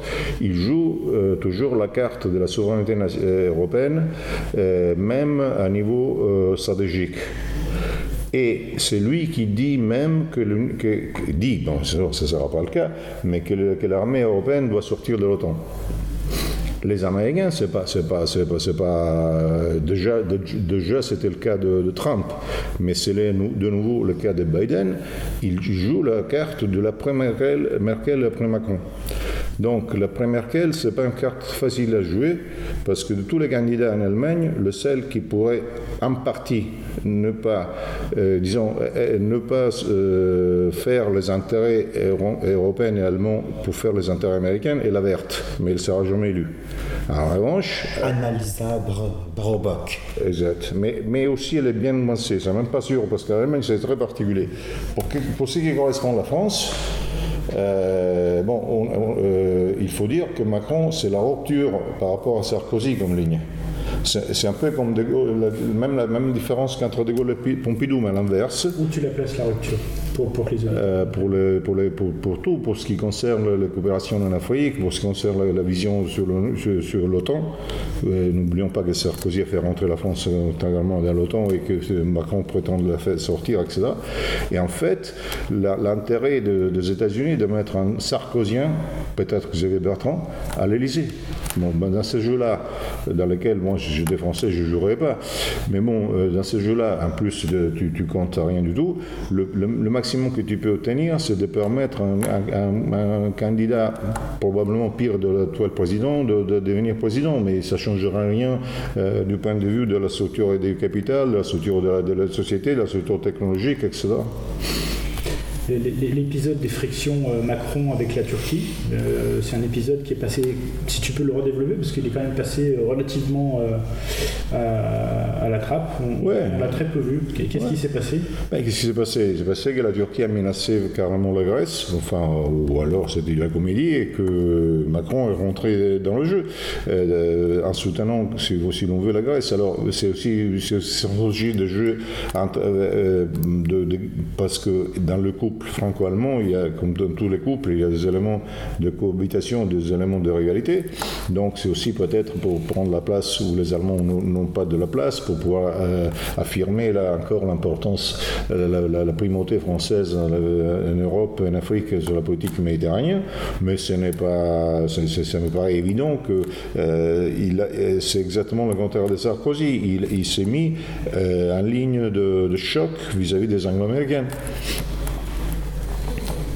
Ça, pardonne euh, pas facilement en général. Il pardonne pas facilement en général, mais le problème, c'est que la, restructuration de la post-pandémie a été faite de façon tellement particulière. Il y a eu beaucoup d'accélération dans le départage, dans la, division, dans, la, diversification, dans la diversion par rapport aux, aux grands players, que c'est difficile même actuellement de, pouvoir jouer euh, complètement l'Europe subordonnée aux États-Unis. Et donc, euh, on joue dans les nuances. Et actuellement, la personne qui se trouve à être le, centre, si vous voulez, comment on peut dire, le, euh, euh, oui, de la balance, comme on peut dire. L'équilibre Oui, c'est le, fulcre de, des équilibres euh, de, entre deux côtés de l'Atlantique, c'est Draghi. Et donc, en fait, Draghi. Et en fait, je pense que Macron a essayé de, de, de, tenir par Draghi un soutien, un parapluie vis-à-vis des, questions de, la Méditerranée. En fait, toute l'histoire des arrestations des anciens brigades rouges en 1527 ans, temps après de, euh, de, leur histoire, je pense que c'est un double enjeu qui sert euh, à Macron pour, essayer de sauver l'Elysée et, aux Italiens pour jouer sur le Quirinal. Et donc il y, a de, il y a des jeux qui se font qui sont assez particuliers. Alors tout, tout est encore à jouer. Et dans, ce jeu-là européen, est-ce qu'il y, a, est qu'il y a un début de prémisse, de, vraie volonté de mettre fin à l'immigration? Si, bien sûr, bien sûr. Bah, mettre fin à l'immigration, non. non. Mettre fin à l'immigration, non, pour, pour deux raisons. Euh, trois, si l'on veut, parce qu'il y a une vision idéologique, mais ça, ça, ça, on peut s'en passer, parce que ça change. Mais il y en a deux qui sont quand même importantes, c'est la question démographique et l'absence de, de comment dire, de main-d'œuvre réelle, et la question qu'il n'y a pas une vraie politique africaine euh, qui nous permet de faire une contre-colonisation qui permettrait de le bloquer. Donc on ne peut pas dire qu'il y a une volonté de mettre fin à l'immigration, mais il y a une volonté de, de, de, de réduire et de sélectionner l'immigration assez forte. Et en fait, euh, depuis De Gaulle, Macron, c'est le premier qui a réduit, réduit l'immigration. Alors, en, disant ceci, je veux passer pour un macroniste. Non, non, non, mais c'est non, parce, que, parce que les gens sont simplistes. Les gens sont simplistes. De Gaulle, alors je suis pas pour Macron, j'étais pas pour De Gaulle. De Gaulle était carrément un personnage, euh, disons, euh, au moins. Euh, difficile à, aimer, hein, au moins pour, ce qui nous concerne. Mais il a, fait des choses, de toute façon, il a fait des choix euh, qui sont complètement différents de des choix de, droite classique, qui, ont été des choix fondamentaux pour la France, pour l'Europe et même pour le monde. Et, bon, il a été déplacé. Alors Macron n'est pas à cette hauteur-là, personne ne discute. Hein. Mais bon, je veux dire que euh, il faut, euh, même quand on parle, par exemple, le maréchal Tito, qui était un assassin criminel, etc., il a fait beaucoup de choses intéressantes au niveau, au niveau de, de, de, de politique étrangère. Là, aujourd'hui, nous sommes en train de voir. Euh, je ne suis pas pour Raúl Castro, je ne suis pas castriste, mais, à Cuba, il y a quand même eu. Surtout, il faut, il faut faire de parallèles entre Cuba et les autres pays euh, qui sont dans, l'Amérique centrale et pas avec Cuba les États-Unis, pour commencer. Et Cuba, ce n'est pas, pas, pas, un pays euh, si mauvais, si, si faillites que, ça. Et bon, de toute manière, je ne suis pas castriste, je ne suis pas communiste, mais, mais si c'est c'est pour faire tomber le communisme, il faut appuyer la révolution orange, merci, je préfère encore le communisme. Voilà, ça c'est la logique dans laquelle je vois les choses tu, disais il faut regarder le réel et, sortir un petit peu de, tous les schémas incapacitants dans, lesquels on s'est laissé enfermer pendant trop d'années. Aujourd'hui, ta, vision euh, des, enjeux des, prochaines années euh, sur lesquels on devrait se concentrer. Euh, si, on évite justement tous ces, tous ces faux semblants, tous ces Mais le problème, c'est pour se concentrer, ça dépend de qui parle-t-on. Parce qu'on parle, parce qu'on c'est souvent le cas de, quelqu'un qui est un observateur et antifosie, parce que c'est normalement ça. Et on, ne sortira jamais. Parce que euh, euh, si on parle d'une force politique, elle doit se concentrer sur quelque chose dans lequel elle agit. Elle, elle bâtit. Si on parle de quelqu'un qui est en train de regarder le match anti-vous à la, télé, bon, euh, il, faut alors euh, il faut il faut qu'il espère quoi? Qu'il espère parce qu'il n'y a pas d'autre chose. Qu'il espère que le producteur et, les petits peuples puissent revenir euh, avoir un, poids et, rentrer en jeu dans l'économie sociale du futur. Qu'il espère qu'il y a une vision identitaire pas dans le sens marginal, mais dans un sens plus important qui, qui, qui reprenne. Et il faut qu'il espère qu'il y a une vision impérialiste, même européenne, qui permet de changer l'approche par rapport au pouvoir et, par, rapport, par rapport au dessin et aussi par rapport à l'immigration. Donc il faut, il faut espérer qu'il y a tout ça et tout ça petit à petit, je pense que c'est en train de se vérifier, pas le premier, le, deuxième, oui, le premier, c'est-à-dire l'organisation sociale, politique de, de, de, de producteurs et du peuple s'appartiennent aux forces euh, qui, qui, un mot excessif, forces révolutionnaires. Mais puisqu'il n'y a pas de force révolutionnaire, il n'y aura pas. Est-ce que, je peux essayer de conclure en disant le monde est en train de se restructurer, ce qui arrive là, euh, la dictature sanitaire, euh, ça, aurait dû arriver et, ça, va continuer. Par contre, le véritable enjeu, c'est d'arriver à rester une Europe puissance et pour ça, de ne pas se fractionner et de revenir vers des souverainismes, ce qui serait une régression. Est-ce que ça, c'est un véritable axe de travail de, de, continuer à, se battre, euh, et c'est ce que tu fais avec les Lansquenets, pour une vision d'une Europe puissance Est-ce que ça, c'est un, Oui, mais je veux dire un truc, les choses ont, ont tellement bougé qu'aujourd'hui, c'est qui ne sont pas pour l'Europe puissance, euh, ils, sont encore dans un, dans un, imaginaire de passé. Euh, jusqu'il y a deux ans, ils étaient nuisibles. Aujourd'hui, ils n'ont aucune, aucune, importance. Ce n'est même, pas, même pas le vrai cas. Qui, qui était nuisible? Euh, Les souverainistes. Mais il y a deux ans. Aujourd'hui, il n'y a plus de souverainistes. Parce que c'était déjà impossible à l'époque mais aujourd'hui c'est évident qu'ils sont impossibles. Donc, euh, et en plus, euh, dans les enjeux essayer, pour essayer de paralyser euh, la, dynamique européenne, les anglo-américains les ont utilisés jusqu'à ce qu'ils n'avaient besoin, ils n'ont plus besoin. Donc le souverainisme, à, un certain niveau, c'est-à-dire à un niveau, comment dire, d'un certain millier politique, ça reste un poids. Mais dans, dans, l'ensemble de choses, ce n'est pas, plus que, que, le bretonnisme ou que, je ne sais plus, ou que le, euh, néo-bourbon, etc. Ça n'a pas, d'impact réel. Donc ce n'est même pas le vrai problème. Le vrai problème est un autre. Le vrai problème, c'est qu'il faut quelqu'un qui puisse prendre la conscience que le fait qu'il n'y a plus de, euh, euh, l'apparence de la démocratie est positif et que le fait que le roi soit nous et que euh, qu'on voit que c'est toujours une question entre peu de gens est positif et que la euh, destruction, déstructuration de certains secteurs productifs a un potentiel énorme dans lequel il faut agir, parce que c'est pas la peine de regarder. Mais qu'en fait, le vrai grand, il y a deux grands problèmes, deux, deux, ils sont liés, sont la démographie et pour, parler Cambridge, l'absence de couilles. Parce qu'en fait, on a dévirilisé les hommes et tout le reste vient de là.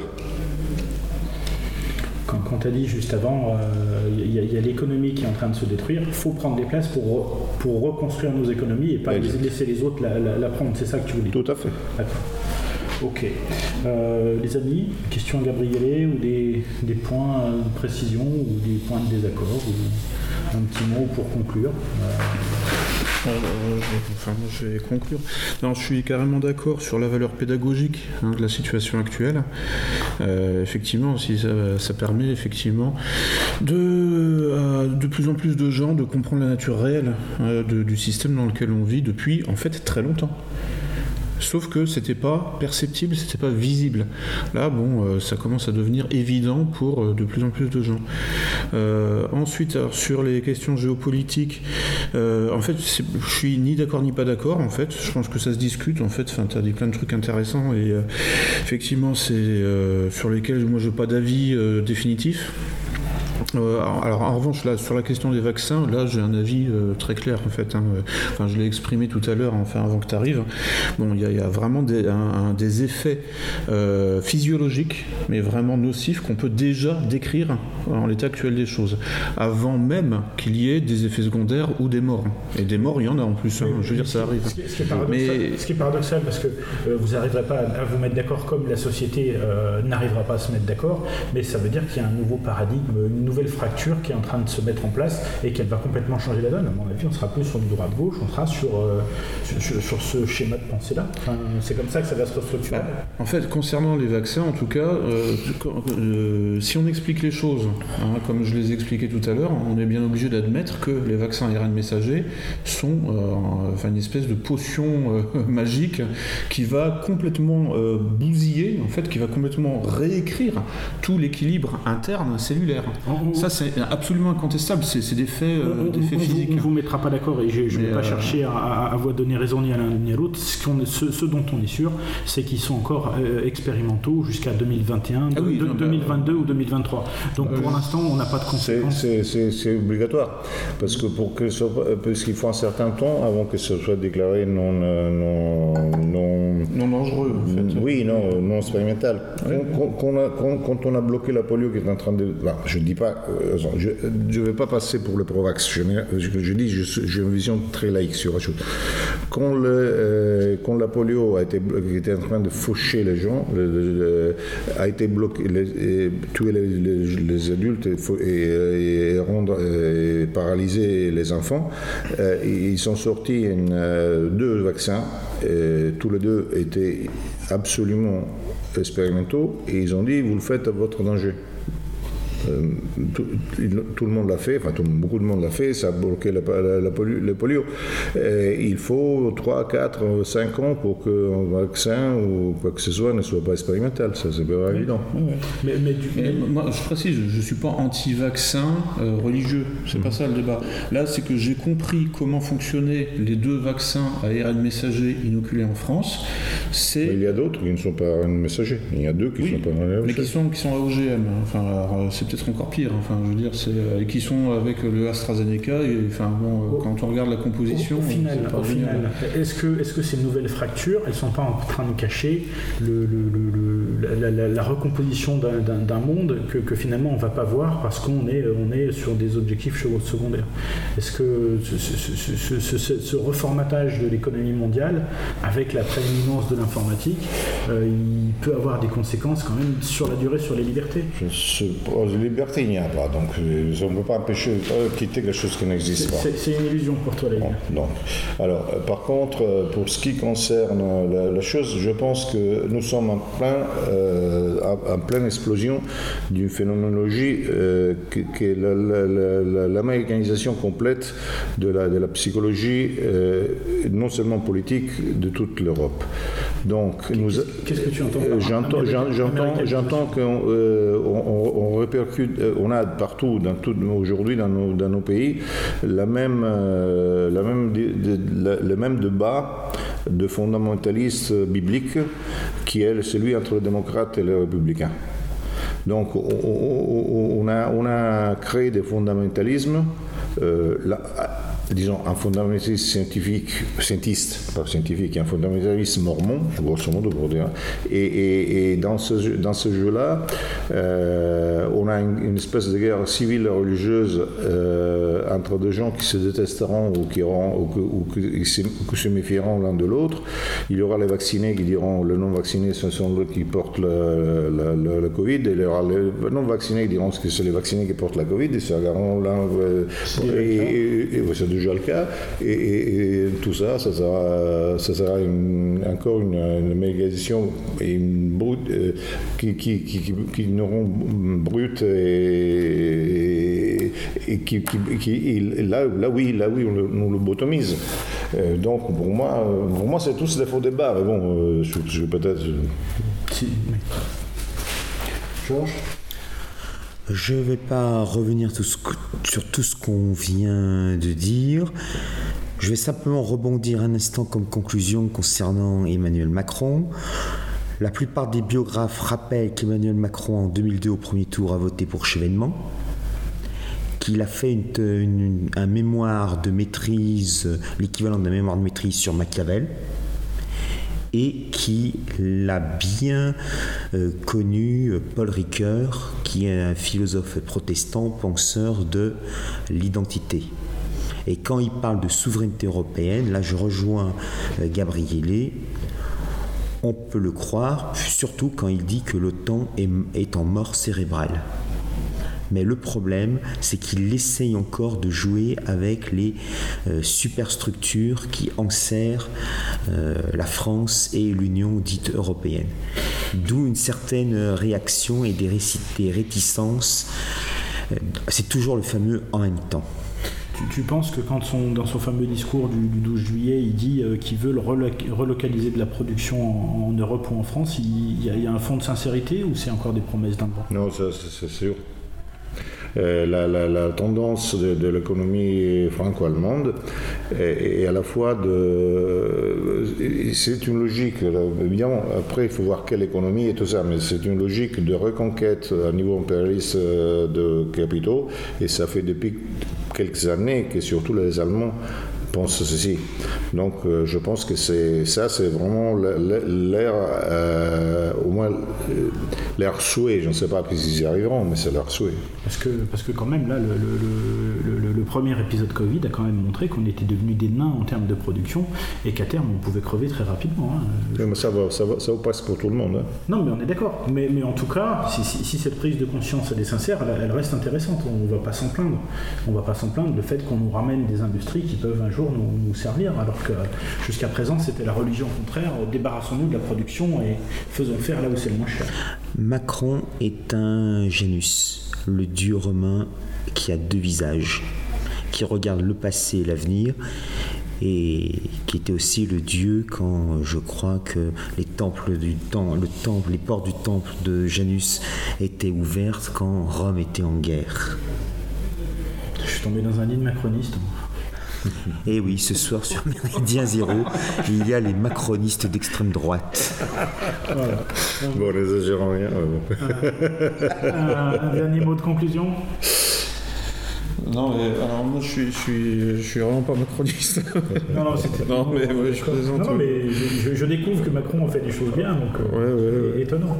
Non, mais, mais, mais bon, enfin, d'autres euh, personnes auraient pu faire la même chose en mieux. Enfin, supposer que qu'il est vraiment fait. fait. oui, voilà, mais bon, justement, alors il faut travailler à ce que des, des, gens puissent faire le même travail en beaucoup mieux. Je suis d'accord. Voilà, je suis d'accord.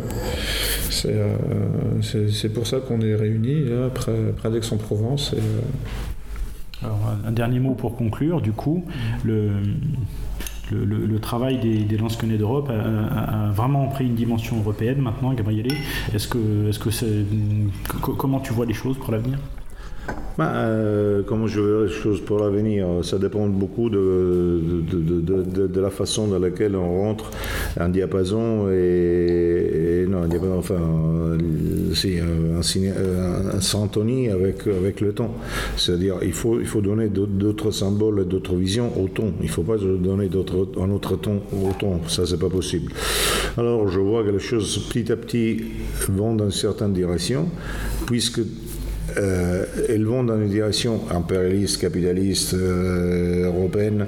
Elles vont quand même d'une façon euh, de, réalisation, de toute manière, même de façon mauvaise de l'Europe. Et donc la question, c'est qu'il faut profiter de cette dynamique pour faire une autre Europe, pour faire mieux ce que les, ce que les autres, ce qui est ce que dit Lucien, je suis tout à fait d'accord.